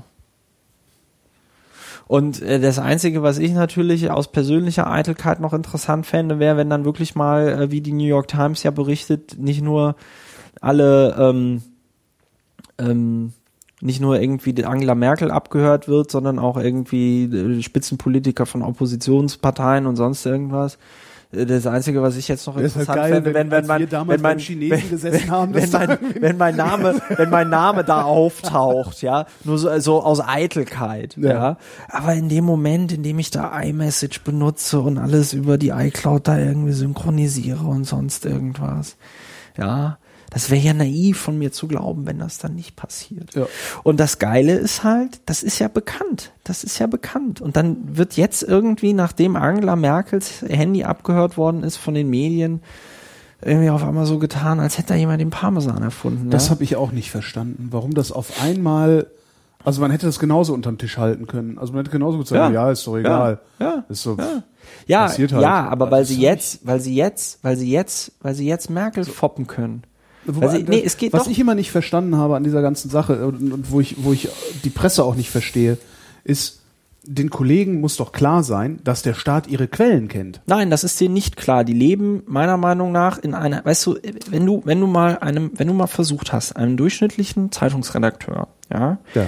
zu erklären, wie eine Vorratsdatenspeicherung funktioniert und warum das problematisch ist, ja, dann ist denen das nicht bewusst. Das dann kann ist mir nicht doch, doch, dann ist denen das nicht bewusst. Kann Denen es ist sein, dass es denen jetzt gerade bei dem Merkel-Ding bewusst geworden ist?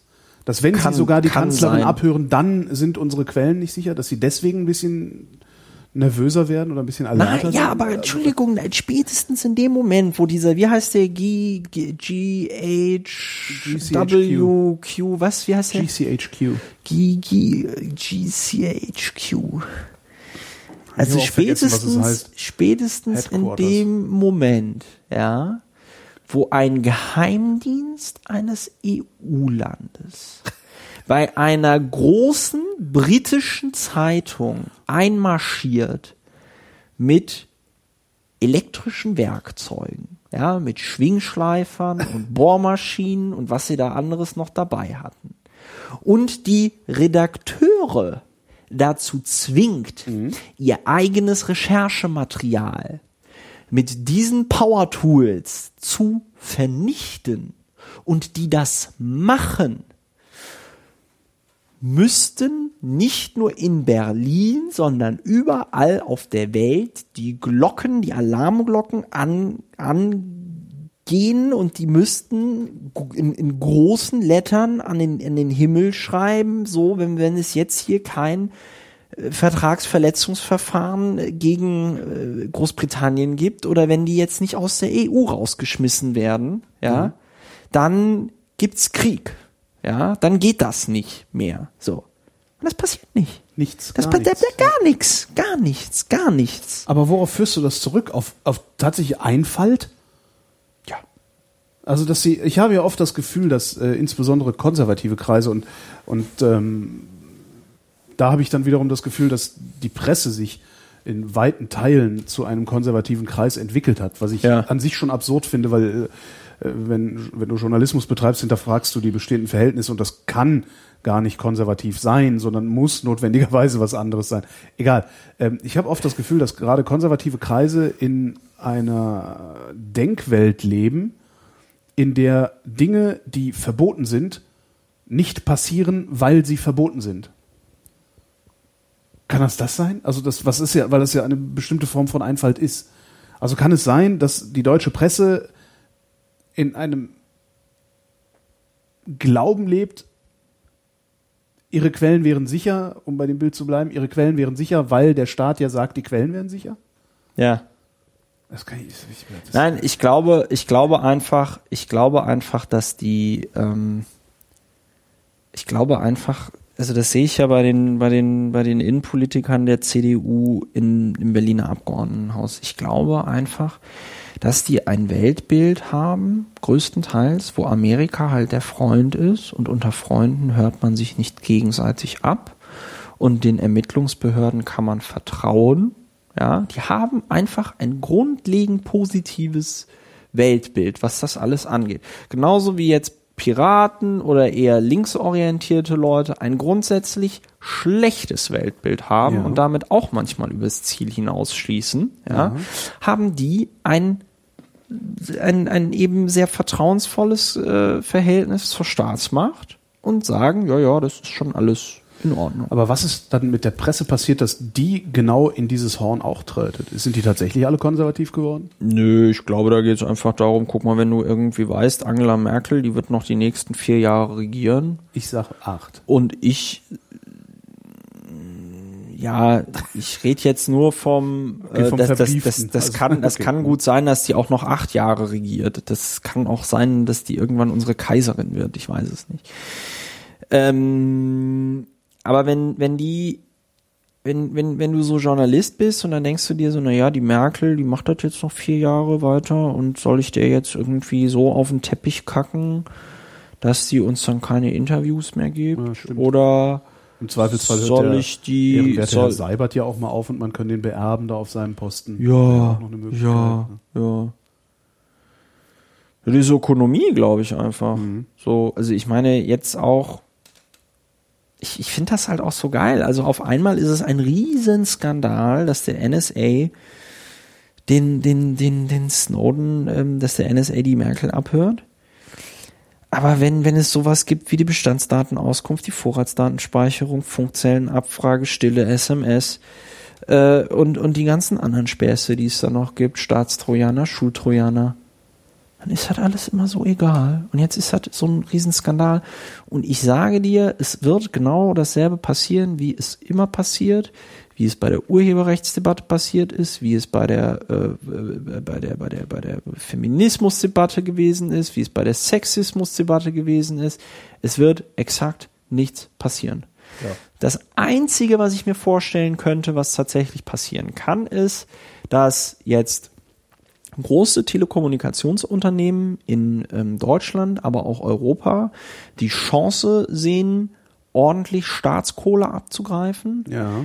äh, indem sie ein Konsortium gründen, äh, äh, äh, hier wie Airbus, ja, und dass man halt eben sagt, okay, wir äh, balkanisieren das Internet, bauen eine komplett eigene Ja. äh, Internetstruktur auf, ja, bauen eine Struktur auf, die von den von den von den von den von den Chips und äh, lalala alles in europäischer Hand, ne, dass du also die Spezifikationen hast.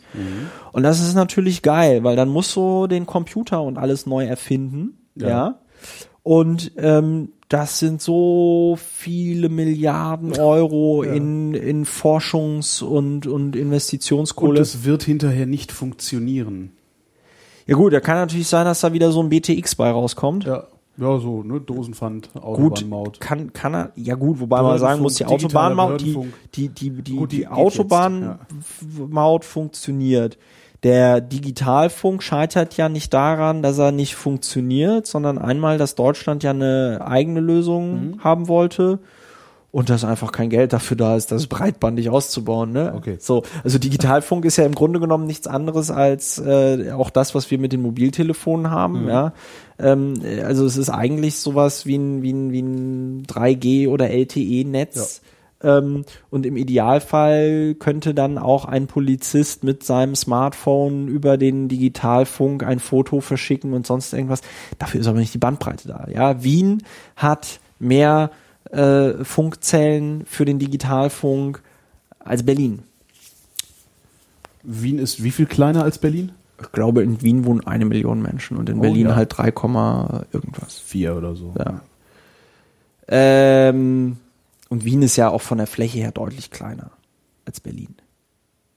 Ähm, so, und das ist, und das ist, und das ist halt dann, das ist halt dann ähm, das, was ich sehe, was passieren könnte. Ich denke, was nicht passiert ist, dass mal irgendeiner anfängt, weiß ich nicht, zu fordern, dass man so Konzerne wie Facebook oder Google oder whatever zerschlagen muss. Ja. Ähm, ähm, ich sehe auch nicht, dass ähm, es dann da irgendwann mal eine Forderung geben könnte. Meine Güte, ich kriege hier lauter SMS. Eigentlich solltest du ja das Handy ausschalten während Es ist, es ist auf Flugzeugmodus, aber, Ah, aber, äh, WLAN ist ah, an. ja, ja, ja, ja. Ja, ja, ja, Das kann man ja vielleicht rausschneiden oder nicht. So eine Kunstpause ist ja manchmal auch ganz schön. Nein, aber ähm, äh, dass man das so, dass man das so ähm, ich, ich glaube nicht, dass es da irgendwelche politischen Konsequenzen geben wird, weil am Ende des Tages, weil am Ende des Tages wird der NSA den BND verklickern, ey, äh, sorry Leute, aber äh, ist euch eigentlich klar, wie wir damals die Sauerland-Gruppe gefunden äh, haben? Ja, so. Und die werden, die werden, und das ist ja das Geile, das ist ja dann auch das Geile in dieser Überwachungslogik. Ich meine, die werden im Zweifelsfall so viele Schweinereien wissen, was da Das alles es halt, abläuft, ja. dass alle so hart erpressbar sind. Ja. Aber das ist ja eigentlich auch das Hauptproblem, was ich da sehe. Ich meine, ich muss davon ausgehen, dass die Bundesregierung erpressbar ist. Ja, musst du. Das haben wir noch gar nicht diskutiert. Und ich habe irgendwie das Gefühl, als würden wir das auch gar nicht diskutieren. Ja, weil es den meisten Leuten wahrscheinlich auch überhaupt nicht klar ist. Also ich meine, das ist ja ein Gedanke, meine, auf den Wasser möchte auf man die ja. Mühlen dieser, dieser, dieser Reichsdeppen natürlich, ne? Was? Naja, wenn die Bundesregierung erpressbar ist durch ausländische Dienste, ist Ja. das gleichbedeutend mit, die Bundesregierung ist nicht in der Lage, autonome Entscheidungen zu treffen. Ja, aber das ist ja ein kalter Krieg. Also du musst ja, ähm, du musst ja, ähm, also in dem Moment, wo jetzt ein Vertreter äh, der amerikanischen Regierung oder des NSA oder whatever an einen Vertreter irgendeiner deutschen Institution da herantreten würde und sagen würde, also wenn ihr jetzt nicht das und das macht, dann veröffentlichen wir die, äh, weiß ich nicht, Nacktfotos von Angela Merkel oder so, ja. Ähm, dann ist natürlich der Rubikon überschritten. Weil dann kann man natürlich konkret sagen, okay, uns wurde hier sowas angedroht, ja, und äh, jetzt wird der Botschafter eingestellt und sonst irgendwas. Das heißt, das ist, das ist ja das perfide. eher es so- ist so ein so- kalter so- so Krieg, sondern es ist immer, Gehorsam es ist immer, äh, es ist so dieses, was könnten die wissen, was Ja. wissen die? Hm. Was Gehen für wir- gehen wir Andeutungen? einander mal lieber nicht zu sehr auf den Sack, weil Ja, ja, ja, ja, sein, dass, genau, äh, genau. ja, okay, also genauso verstehe. gut, genauso gut werden wir wahrscheinlich auch irgendwelche Sachen über Barack Obama und und und und, und Ja, sonst ja, ja. wen irgendwie wissen. Also also mindestens die Franzosen, ja. Also und, und das ist halt und das ist halt der Punkt, ja. Die sammeln natürlich alle, um es dann im Notfall gegeneinander Mhm. äh, verwenden zu können. So. Deswegen sind wahrscheinlich vor allen Dingen diese Geheimdienstler so hart irritiert, ja, weil die halt alle sagen, ja, wieso denn? Das machen wir doch schon immer. Ja. Ja. Und jetzt ist es auf einmal nicht mehr okay. Warum regt ihr euch denn so auf? Ja. ja? Und vor allen Dingen gibt es ja für diese ganze Überwachung, die da durch den NSA stattfindet, gibt es ja äh, Rechtsgrundlagen ab äh, 52. Da wurden ja Verträge irgendwie geschlossen.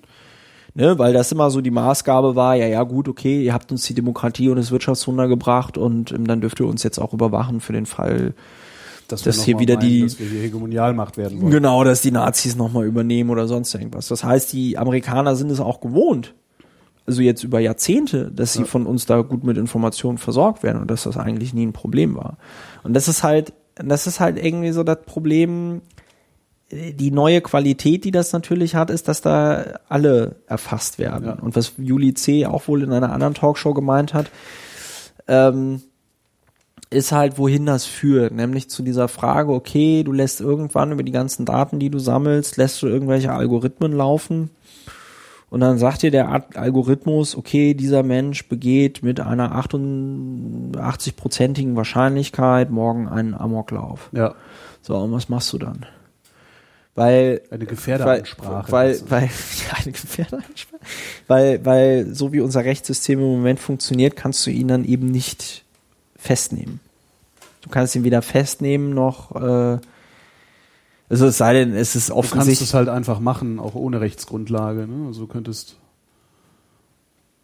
solange, solange das nicht, solange das nicht Überhand nimmt, glaube ich, wäre die Bevölkerung auch damit noch einverstanden. Ja, ja, klar. Es gibt ja so eine, es gibt so eine schöne Folge, äh, eine schöne Folge, es gibt so eine schöne Episode in GTA 5. Ja.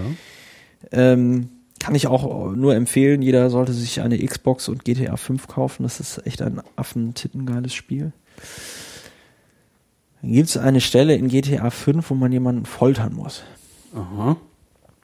Und das ist halt auch ziemlich äh, explizit. Äh, das ist jetzt eine direkte Übersetzung aus dem Englischen. Das geht ja so nicht. Also es ist also eine ziemlich äh, Eindringliche, eindringliche äh, Darstellung dessen. Ne? Also du hast da, du hast, es ist auch eine total absurde Mission in diesem Spiel, weil du überhaupt nicht weißt, worum es geht. Ja, ähm, es gibt halt ähm, bei GTA 5 gibt es halt das FIB, ja, das ist also der der, FBI-Klon und es gibt Ja. die gibt die IAA, das ist der CIA-Klon. Ja, und die bekämpfen sich halt die ganze Zeit untereinander. Ja, die führen quasi auch so einen Schattenkrieg gegeneinander. So und dann muss man da auf einmal ohne dass es genauer erklärt wird, muss man also irgend so einen Typen umbringen. Ja. Und um halt herauszufinden, welchen Typen man genau umbringen muss, ja, äh, muss man halt irgend so einen anderen Typen, wo man aber jetzt auch nicht weiß, was der damit zu tun hat. Ja, der, der baut wohl Heimkinoanlagen ein, ja. Diesen Typen muss man dann foltern.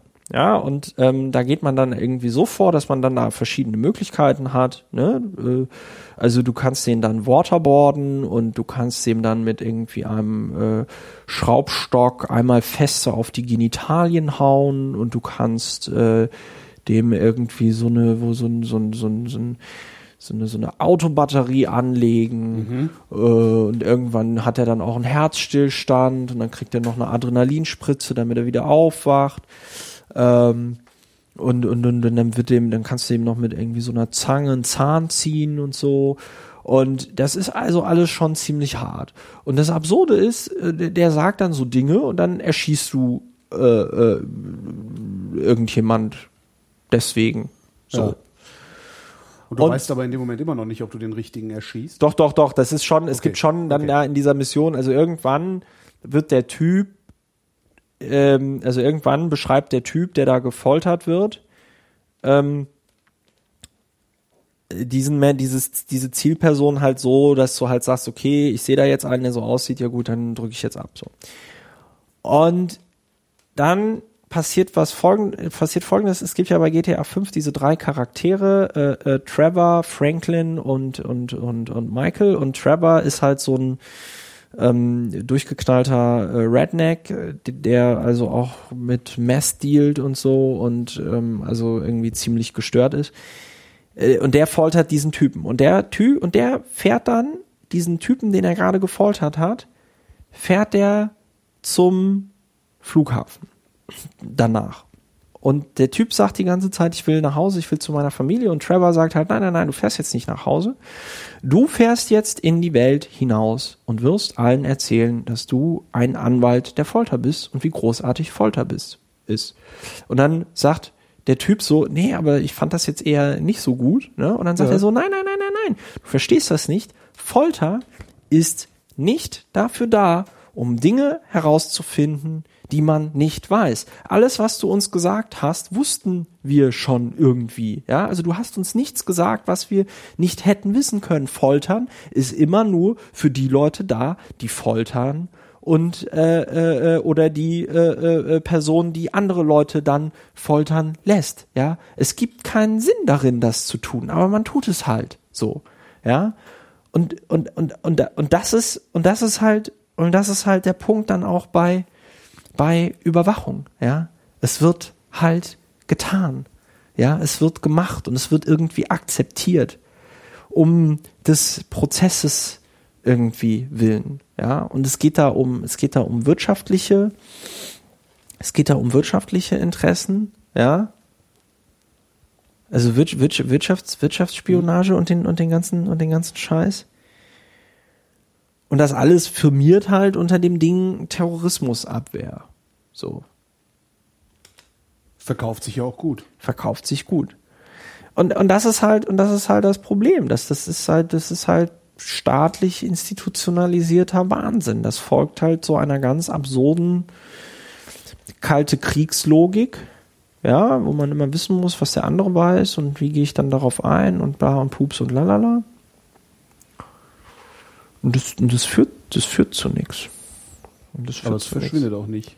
Und es verschwindet auch nicht. Es sei denn, es sei denn, man würde da tatsächlich einen harten Cut machen und zum Beispiel sagen, okay, dann verzichten wir halt auf das Internet. Oder wir verzichten auf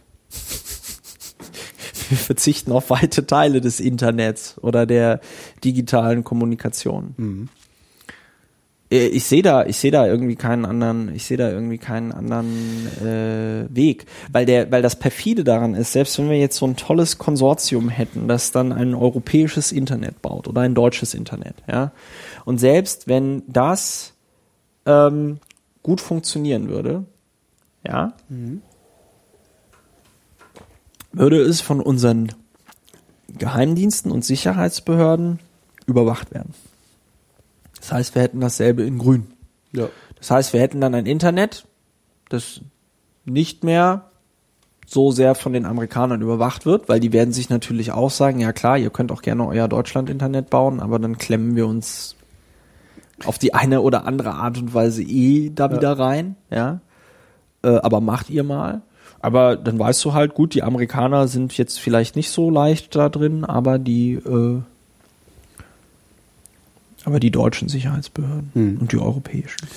Denkst du, das wird irgendwann schief gehen? Oder Was? wird es also dieses das, das Überwachungsstaatsproblem, das wir ja eigentlich schon seit den ja, im Grunde seit den 50er Jahren haben, äh, Also ich glaube, Aber das gerade halt einfach sichtbarer wird. aber was, was meinst es ist du? ja halt die letzten 50 Jahre nicht wirklich schief gegangen. ja, wir haben ja was, mein, was, gelebt, was meinst ne? du, was meinst du, was meinst du mit schief gehen? Also was könnte schief gehen?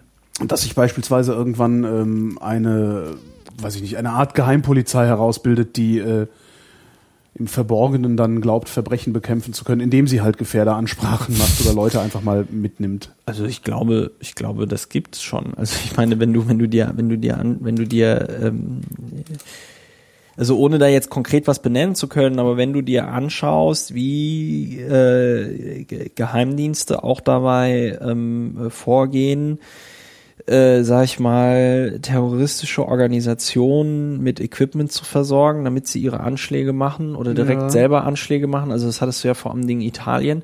Aber auch bei der Sauerlandgruppe gab es ähm, ja einen internen Bericht des BKA, äh, der zu dem Schluss gekommen ist, dass die Sauerlandgruppe nie an die Zünder äh, für ihre Bomben gekommen wäre, wenn sie die nicht von einem V-Mann des äh, türkischen Geheimdienstes und des BNDs. Also der war V-Mann beim türkischen Geheimdienst und beim BND und der hat die Sauerlandgruppe mit Zündern versorgt. Und dieses interne BKA-Gutachten kam zu dem Schluss, dass wenn der das nicht gemacht hätte, hätten sie halt nirgendwo anders Zünder hergekriegt. So.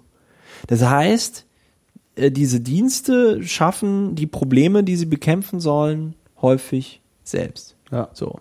Und der Witz ist, und der Witz ist, ganz andere Sache, äh, die, die, die hängen da alle so in diesen, in diesen Systemen irgendwie drin. Ähm, wie leicht lässt sich denn dann da am Ende des Tages eine, eine SMS oder eine E-Mail oder sonst irgendwas fälschen? So.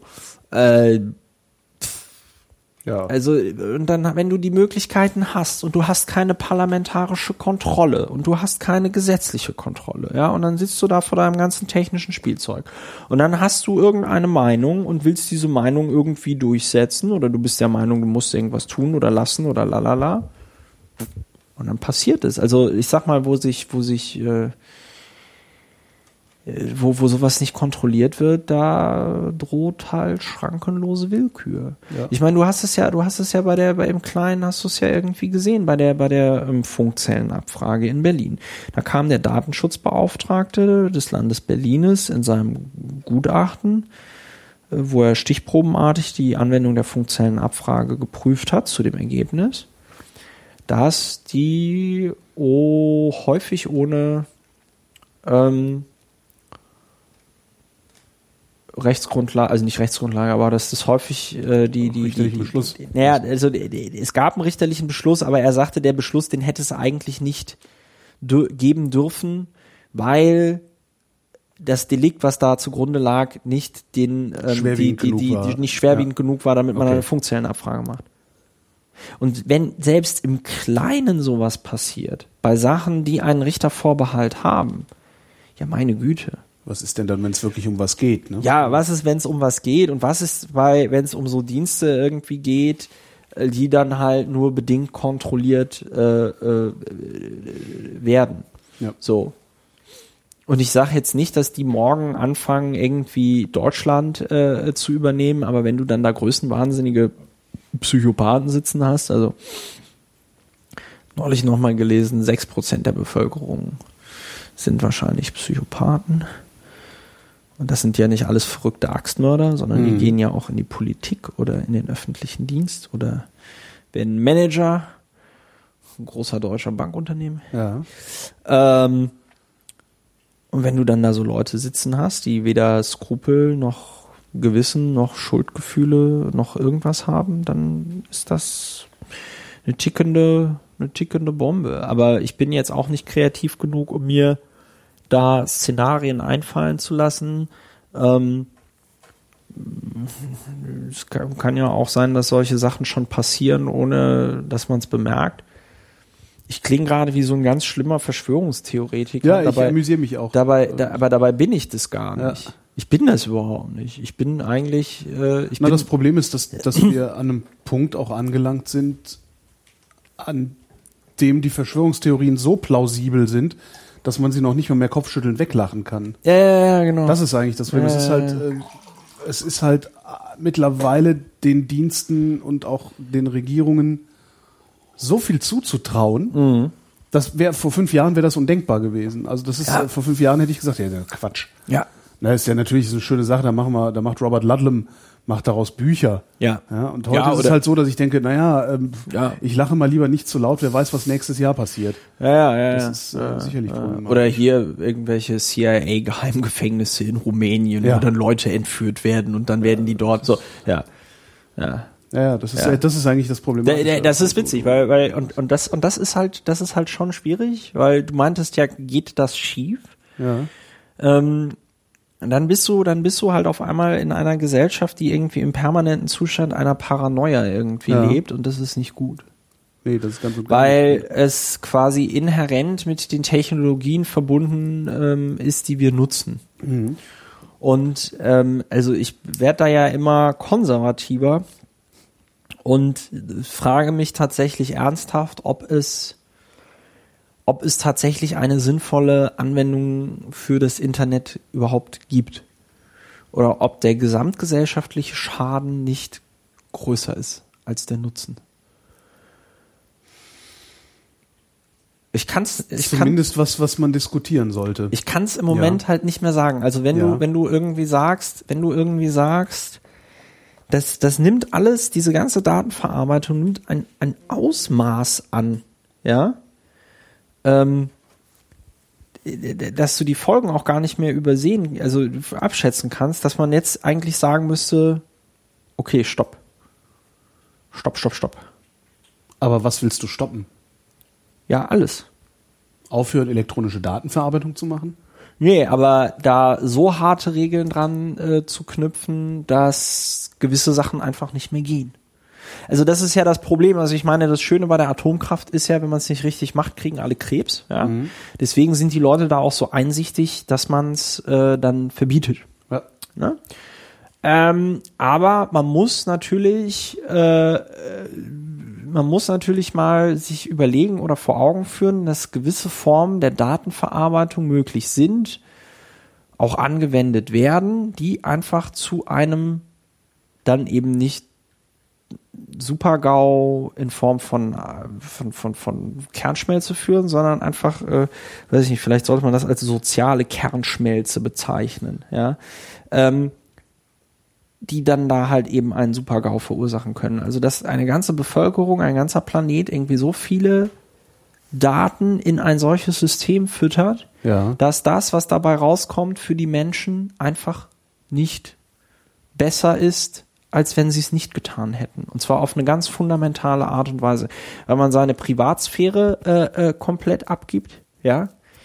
Ähm, weil man eben einfach berechenbar wird, weil man eben durch diesen, äh, Frank Schirmacher nennt das ja in seinem Ego-Buch Nummer zwei, wenn man also durch diesen, durch sein digitales Abbild, durch, durch den Klon, der da in irgendwelchen Datenbanken ist, wenn man durch den domestiziert wird, Ja. ja, weil du dein Verhalten anpasst, wenn du weißt, du wirst überwacht, ja, wenn du weißt, okay, irgendwelche Algorithmen scannen soziale Medien, um mein Kreditrating äh, äh, besser einordnen zu können, ja, dann twitterst du vielleicht nicht mehr alles, was du früher mal getwittert hättest oder Hm. schreibst nicht mehr alles auf Facebook, so.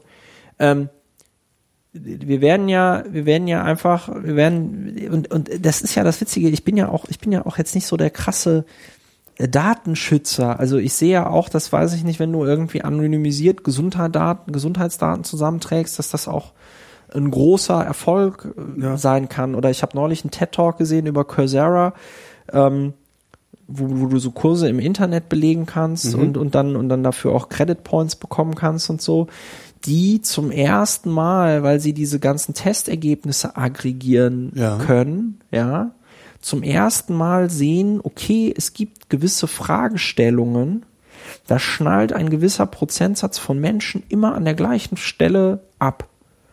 Und dann stellt sich halt eben raus, okay, die Leute sind gar nicht doof, sondern es gibt halt einfach eine bestimmte Gruppe von Menschen, die ist in der Lage, nicht in der Lage, eine bestimmte Problemstellung Ja. zu verstehen. Und das ist total toll, weil dann kann man irgendwie Tests anpassen und dann kapieren es auch alle Statistik wieder. ist eigentlich so. eine tolle Sache. So, Ja. aber, aber, aber dieser, dieser, dieser, dieser, dieser Schaden, der da entsteht, also das Neueste, was ich irgendwie gehört habe, ist, ähm, du, du kannst dann, du, du, was du dann machst, ist, äh, du, du, du bist irgendwie auf Facebook und dann guckt sich ein Algorithmus an, wer sind die beiden Menschen, mit denen du am meisten interagierst, nimmt die Fotos von den beiden, legt die übereinander, dann passiert im Gehirn Folgendes, du erkennst diesen Menschen noch als sympathischen Menschen, weil er dir irgendwie bekannt vorkommt. Ja. Du bist aber nicht mehr in der Lage zu sehen, dass das deine beiden besten Freunde sind, weil das Gehirn das irgendwie Ja. nicht kann.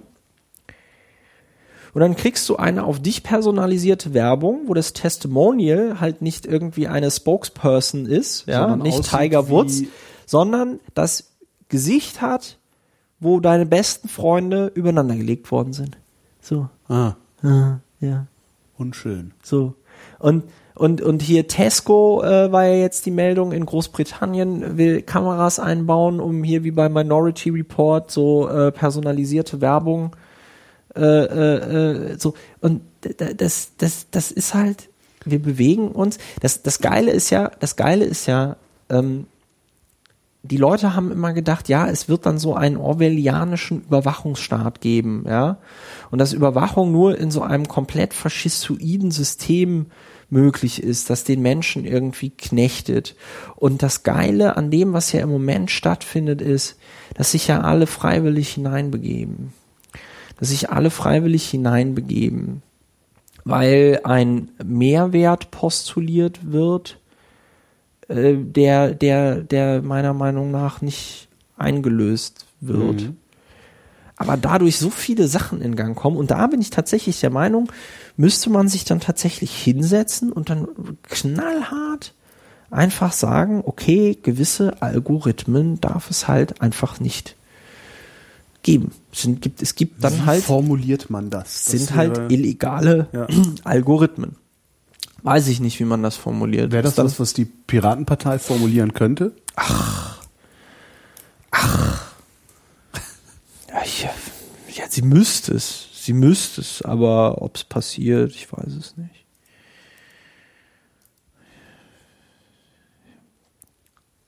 Ich du machst nicht den Eindruck, als hättest du noch größeres Vertrauen in deine eigene Partei. Äh, sagen wir mal so, zum jetzigen Zeitpunkt, zum jetzigen Zeitpunkt habe ich Zweifel an der Problemlösungskompetenz der Piratenpartei, um es mal vorsichtig auszudrücken. Ja. Äh, in einer, in einer idealen Welt könnte die Piratenpartei sowas leisten. Aber das ist so abgefahren und abgefreakt, weil dann heißt es, genau wie bei den Grünen, Ja, die äh, Veggie Day. die, die wollen uns beim Veggie Day das Fleischessen verbieten. Ähm, heißt es dann Arbeiter, äh, die Piratenpartei möchte dir verbieten, dass du auf Facebook deine Affäre Sexnachrichten schreibst. So. Ja. Und ähm, Es müsste also erst irgendetwas schiefgehen. Und zwar aber, aber im was, großen aber, Stil nee, schiefgehen. aber, also irgendein, nee, irgendein was soll Schaden. denn, was soll denn noch passieren? Was, was soll denn noch passieren? Es geht Ich doch gerade, es für geht den doch gerade, also der Schaden für Ja. die Bürger m- muss so groß sein und so viel vielfach sein. Also es müssen so viele Menschen betroffen sein, Ja. dass es nicht mehr nur noch eine abstrakte ja, Diskussion aber der Witz ist doch, aber der Witz ist doch, es sind doch schon so viele Menschen betroffen und der Schaden ist doch da. Wir haben diese Systeme und diese Sie spüren, Systeme. aber du spürst den Schaden nicht. Wenn du ganz normal, Ja, ganz, als ganz normaler Mensch 40 Stunden die Woche arbeiten gehst, Ja. äh, dein Haus abzahlst und äh, einen Hund Ja. hast, da kriegst du das Problem Ja. gar nicht mit. Also Aber- du hast keine unmittelbaren Nachteile, gegen Aber- die es zu kämpfen. Aber diese, aber diese Systeme formen ja im Moment die Gesellschaft so dermaßen um. Ja? Mhm. Also wenn du dich die ganze Zeit auf Google verlässt, ja, was die Suche im Internet angeht, ja. und dann da ein immer personalisierteres und auf dich zugeschnitteneres äh, äh, äh, Suchangebot bekommst, ja, womit ja die Grundfunktion einer jeden Suche ad absurdum geführt wird, weil ein wesentlicher Bestandteil der, der einer Suche und auch so wie ein Mensch ja funktioniert, ist, dass du auch auf Dinge stößt, die du so überhaupt nicht kanntest ja. und dann mal auf neue Ideen kommst. Kommst du aber so nicht, wenn du eine personalisierte Suche hast, die immer dazu führt, dass du immer nur dieselben Suchergebnisse bekommst. Ja. So. Und dann hast du einen Schaden, der überhaupt nicht als Schaden gesehen wird, aber ein Schaden ist. Mhm. Und das ist, das ist halt, das ist halt dieser Mindfuck hoch 35, Aber das ist ja immer noch, das ist ja 12.000. immer noch viel zu abstrakt. Weil das, da, mein Problem ist dann, ja, dann ist das halt irgendwie, dann finde ich da halt nicht das, was eigentlich vorhanden ist. Aber Hauptsache, ich habe äh, abends was zu fressen auf dem Tisch. Also ich glaube, es muss, es muss tatsächlich ein unmittelbarer Schaden den Leuten entstehen, den sie messen können. Ja, aber den wird's nicht, den wird's Den wird's so nicht nicht geben, geben. ne? Den wird es so nicht geben, weil dir jede dieser Änderungen immer als Vorteil verkauft wird. Dir wird Ja. gesagt, es ist doch super, dass Es Google super, deine dass Standortdaten erfasst, die auf dich zugeschnitten ist. Ist doch super. Wirst du nicht von Werbung genervt, die nicht auf dich zugeschnitten ist. So, da hatte ich mal Dass eine dein tolle Verhalten Nee, aber trotzdem umso stärker beeinflusst wird. ja, das äh, merkst es, du es, es hast war, ich, hatte ich mal eine tolle Diskussion mit einem Typen von Google, auch auf einer ähm, äh, Diskussionsveranstaltung, ähm, wo er irgendwie, wo, wo jemand aus dem Publikum fragt, ja Moment, also werden denn da irgendwelche Daten von mir erfasst, selbst wenn ich anonym auf Google bin? Und ja, zum Beispiel die Standortdaten. Und dann so, ja, aber warum denn? Ja, damit man ein besseres Suchergebnis für sie raus. Und dann meinte ich so, ja, aber das ist doch vollkommener Quatsch. Also wenn ich jetzt in Hamburg einen Schnitzel essen will, ne, kann ich doch einfach eingeben Schnitzel Hamburg, ne? Dann weiß doch Ja. Google, ich will einen Schnitzel in Hamburg essen und nicht in Hangzhou, ja? Und wie der sich gewunden hat, wie der sich gewunden hat und gesagt hat, ja, aber und das ist so, ja, und das ist doch gut, dass man den Algorithmus dann auch nicht abstellen kann und sonst irgendwas. Ja, vielleicht will ich das aber gar nicht. Ja, aber das ist so, und das ist halt so, das, wird dir alles so als so das wird dir so verkauft als als Nutzen, als Mehrwert. Ja, ist doch toll, dass du deine Freunde äh, bei Facebook speicherst und nicht mehr so wie 30 Milliarden Jahre davor jeder in einem Adressbuch. Ja. Ist doch toll, dass du bei Google alles findest und nicht wie früher in einem äh, Supermarkt oder oder Kaufhaus. Also ich meine, mal, mal, mal, mal, mal, mal ernsthaft, was sind denn was sind denn wirklich Produkte, auf die man aufmerksam geworden ist, also die man wirklich nutzt, Ja. wo man jetzt wirklich sagt, boah, wow, ohne das Internet wäre ich da nie drauf gekommen. Es gibt mit Sicherheit welche, aber ich glaube, dass, wenn die nicht vorhanden wären, mein Leben nicht wesentlich ärmer wäre. Ja. So. Und meine Güte, ja, jetzt gibt's irgendwelche tollen ähm, ähm, Vergleichsportale äh, Portale, äh, im Internet, Preisvergleichsportale. Ja, früher bist du in, weiß ich nicht, äh, bist Hast du halt auch noch bist mal bei Karstadt geguckt. Ja, bist du in den Kaufhof reingegangen, bist du in Karstadt reingegangen. Hast du gemerkt, na, kostet dasselbe. Ja. Und dann hast du entweder weitergesucht oder du hast es gekauft. Die Welt hat auch funktioniert. So. Und das ist halt, das ist halt, das ist halt die, die Frage, welchen Zweck, welchen, welche Funktion hat das? Außer die, dass wir da komplett domestiziert werden. Und das aus dem System heraus, ne? Noch nicht mal, um auch Ja, ja, ja, da gibt's noch nicht mal, ja, Also ja, es gibt noch ja, ja, es gibt noch nicht, es gibt noch nicht mal einen finsteren Masterplan, genau, sondern das, das ist einfach diese, das ist einfach diese Logik dieses Systems, ne? Fütter mich mit Daten, gib mir Informationen und ich mache alles besser, ne? Ja. Aber es ist genau wie mit der Küche. Das große, das große Heil, Heilsversprechen der Küche war ja, Hausfrau, wir haben dir die äh, Einbauküche gemacht und damit verzögert sich irgendwie, äh, äh, verkürzt sich die Zeit, die du mit Kochen und Schneiden und sonst irgendwas verbringst. Mhm. Das ist ja Quatsch. Das ist ja Quatsch. Also wenn ich, wenn ich, wenn ich gestern Abend irgendwie Kartoffeln koche, ja gut, dann mache ich mit dem Sparschäler. So. Und wenn ich einen Schnitzel mache, dann dauert das noch genauso lange wie vor äh, 100 Jahren auch. Ja, die Wege sind halt andere. Die We ja gut, die Wege, die Wege sind andere. So. Aber die, diese, dieses Heilsversprechen, Ja. ja.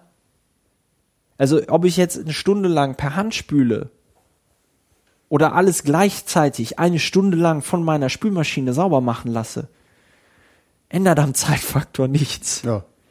Außer, dass ich natürlich in der Zwischenzeit vielleicht was anderes machen kann. Weil ich nicht per Hand spülen muss. War das tatsächlich das Heilsversprechen, das mit der Küche gekommen ist? Ja. Äh, zum- zumindest mit Küchen und Küchengeräten, dass man immer gesagt hat, hier der automatische Backofen, äh, äh, bla bla bla. Ne? So. Äh, du musst ja trotzdem drauf gucken und gucken, ob das der Scheiß nicht verbrennt. So, und, da, und, da, und, da, und das ist, und das ist der Punkt. Also dieses, diese, diese ganzen, diese sozialen Netzwerke behaupten, sie könnten für dich dein Sozialleben besser managen, als du es vorher gemacht hast. Und was sie am Ende des Tages machen, ist, sie kartografieren einfach dein, dein, dein, dein, dein Sozialgefüge, dein Verhalten und, und, und, und was ist jetzt der konkrete Mehrwert daraus? Also ich weiß auch, ich weiß noch, als ich irgendwie so 14, 15 war, da haben wir uns nachmittags halt angerufen und gefragt, na, hast du heute Abend Zeit? Ja, hab ich. Ja, cool, dann lass uns doch treffen. So. Ich will das jetzt auch nicht irgendwie idealisieren und, und, und, und, und verklären. Natürlich war das, hatte das auch seine Nachteile. Und wenn ich jetzt irgendwie äh, äh, irgendwo am Arsch der Heide stehe und dann kurz eingebe, hier, wie komme ich von A nach B, das ist halt praktisch und das ist halt, aber früher hast du dich dann halt einfach vorher damit Ja, auseinandergesetzt. früher hatte ich einen Falkplan im Auto. Ja. Hast Und du eine Karte von Berlin an der einen Wand. Faltplan? Früher, ich, ich, ich kann mich noch an die Zeit erinnern, wo ich die Bus, wo ich Busfahrpläne auswendig konnte. Ja, Stimmt. mit den Zeiten. Kannst du dich an die Zeit noch erinnern? Stimmt. Hat auch funktioniert. Da wusstest du, ja gut, die 612, die kommt immer einmal die Viertelstunde, immer zur, so, bam. Ja. Kann ich heute noch aufsagen. So. Ja, das kann ich nicht mehr, Oder, oder, oder es war halt so unwichtig, dass du halt gesagt hast, ja gut, ich stelle mich an den Bahnsteig und irgendwann kommt was. Ja. So. Und wenn du, und wenn du das mal so, wenn du das mal so zerbröselst, Da bleibt sehr wenig übrig. Ja? Also sehr wenig Mehrwert bleibt übrig. Da, kann, ja. da kannst du, da kannst du wirklich sagen, so das wirklich, das, das, das wirklich, was mir jetzt spontan einfällt, ist sowas wie die Wikipedia. Was es so vorher dazu nicht brauche ich aber gegeben. auch kein, kein, dazu brauche ich aber auch wieder nicht die Datenbanken, die über mich Auskunft geben Hm. und sammeln. nee, aber das ist jetzt eine Anwendung des Internets, wo ich sage, ohne natürlich, Internet wäre äh, das schwierig. Auch, die, auch, auch viele Kommunikationsmöglichkeiten. Ich habe vier Jahre in Frankfurt gearbeitet und konnte meinen entorteten Freundeskreis mitnehmen. Mhm. Äh, war also weiterhin erreichbar und die waren für mich erreichbar. Das sind Ja. tolle Sachen. Ja, aber auch das rechtfertigt natürlich nicht, dass ich Datenbanken mit Informationen über mich füttere. Ja. Das geht halt alles ohne. Also Ja. die, die, die, der ganze Mehrwert, den das Internet, das müssten wir jetzt mal nochmal en Detail durchgehen vielleicht, aber der ganze Mehrwert, der mir spontan einfällt, der aus dem Internet kommt, der äh, macht es nicht notwendig, dass ich äh, so viele Daten über mich hinterlege irgendwo. Ja. Ja, das stimmt. Ja. Ja. Ja. Jetzt haben wir gar nicht über die Piratenpartei gesprochen. Jetzt haben wir gar nicht über die Piratenpartei gesprochen. Äh, weiß ich nicht. Äh, wir können natürlich äh, noch über die Piratenpartei sprechen. Äh, demnächst ist Parteitag. Wir werden, wir wählen einen neuen Bundesvorstand. Ich bin mal gespannt, was passiert. Stellt sich zur Wahl? Mal sehen. Wovon machst du das abhängig? Weiß ich nicht, vom Wetter. Christopher Lauer. Vielen Ja. Dank. Holger Kleinfiedler. Wer redet,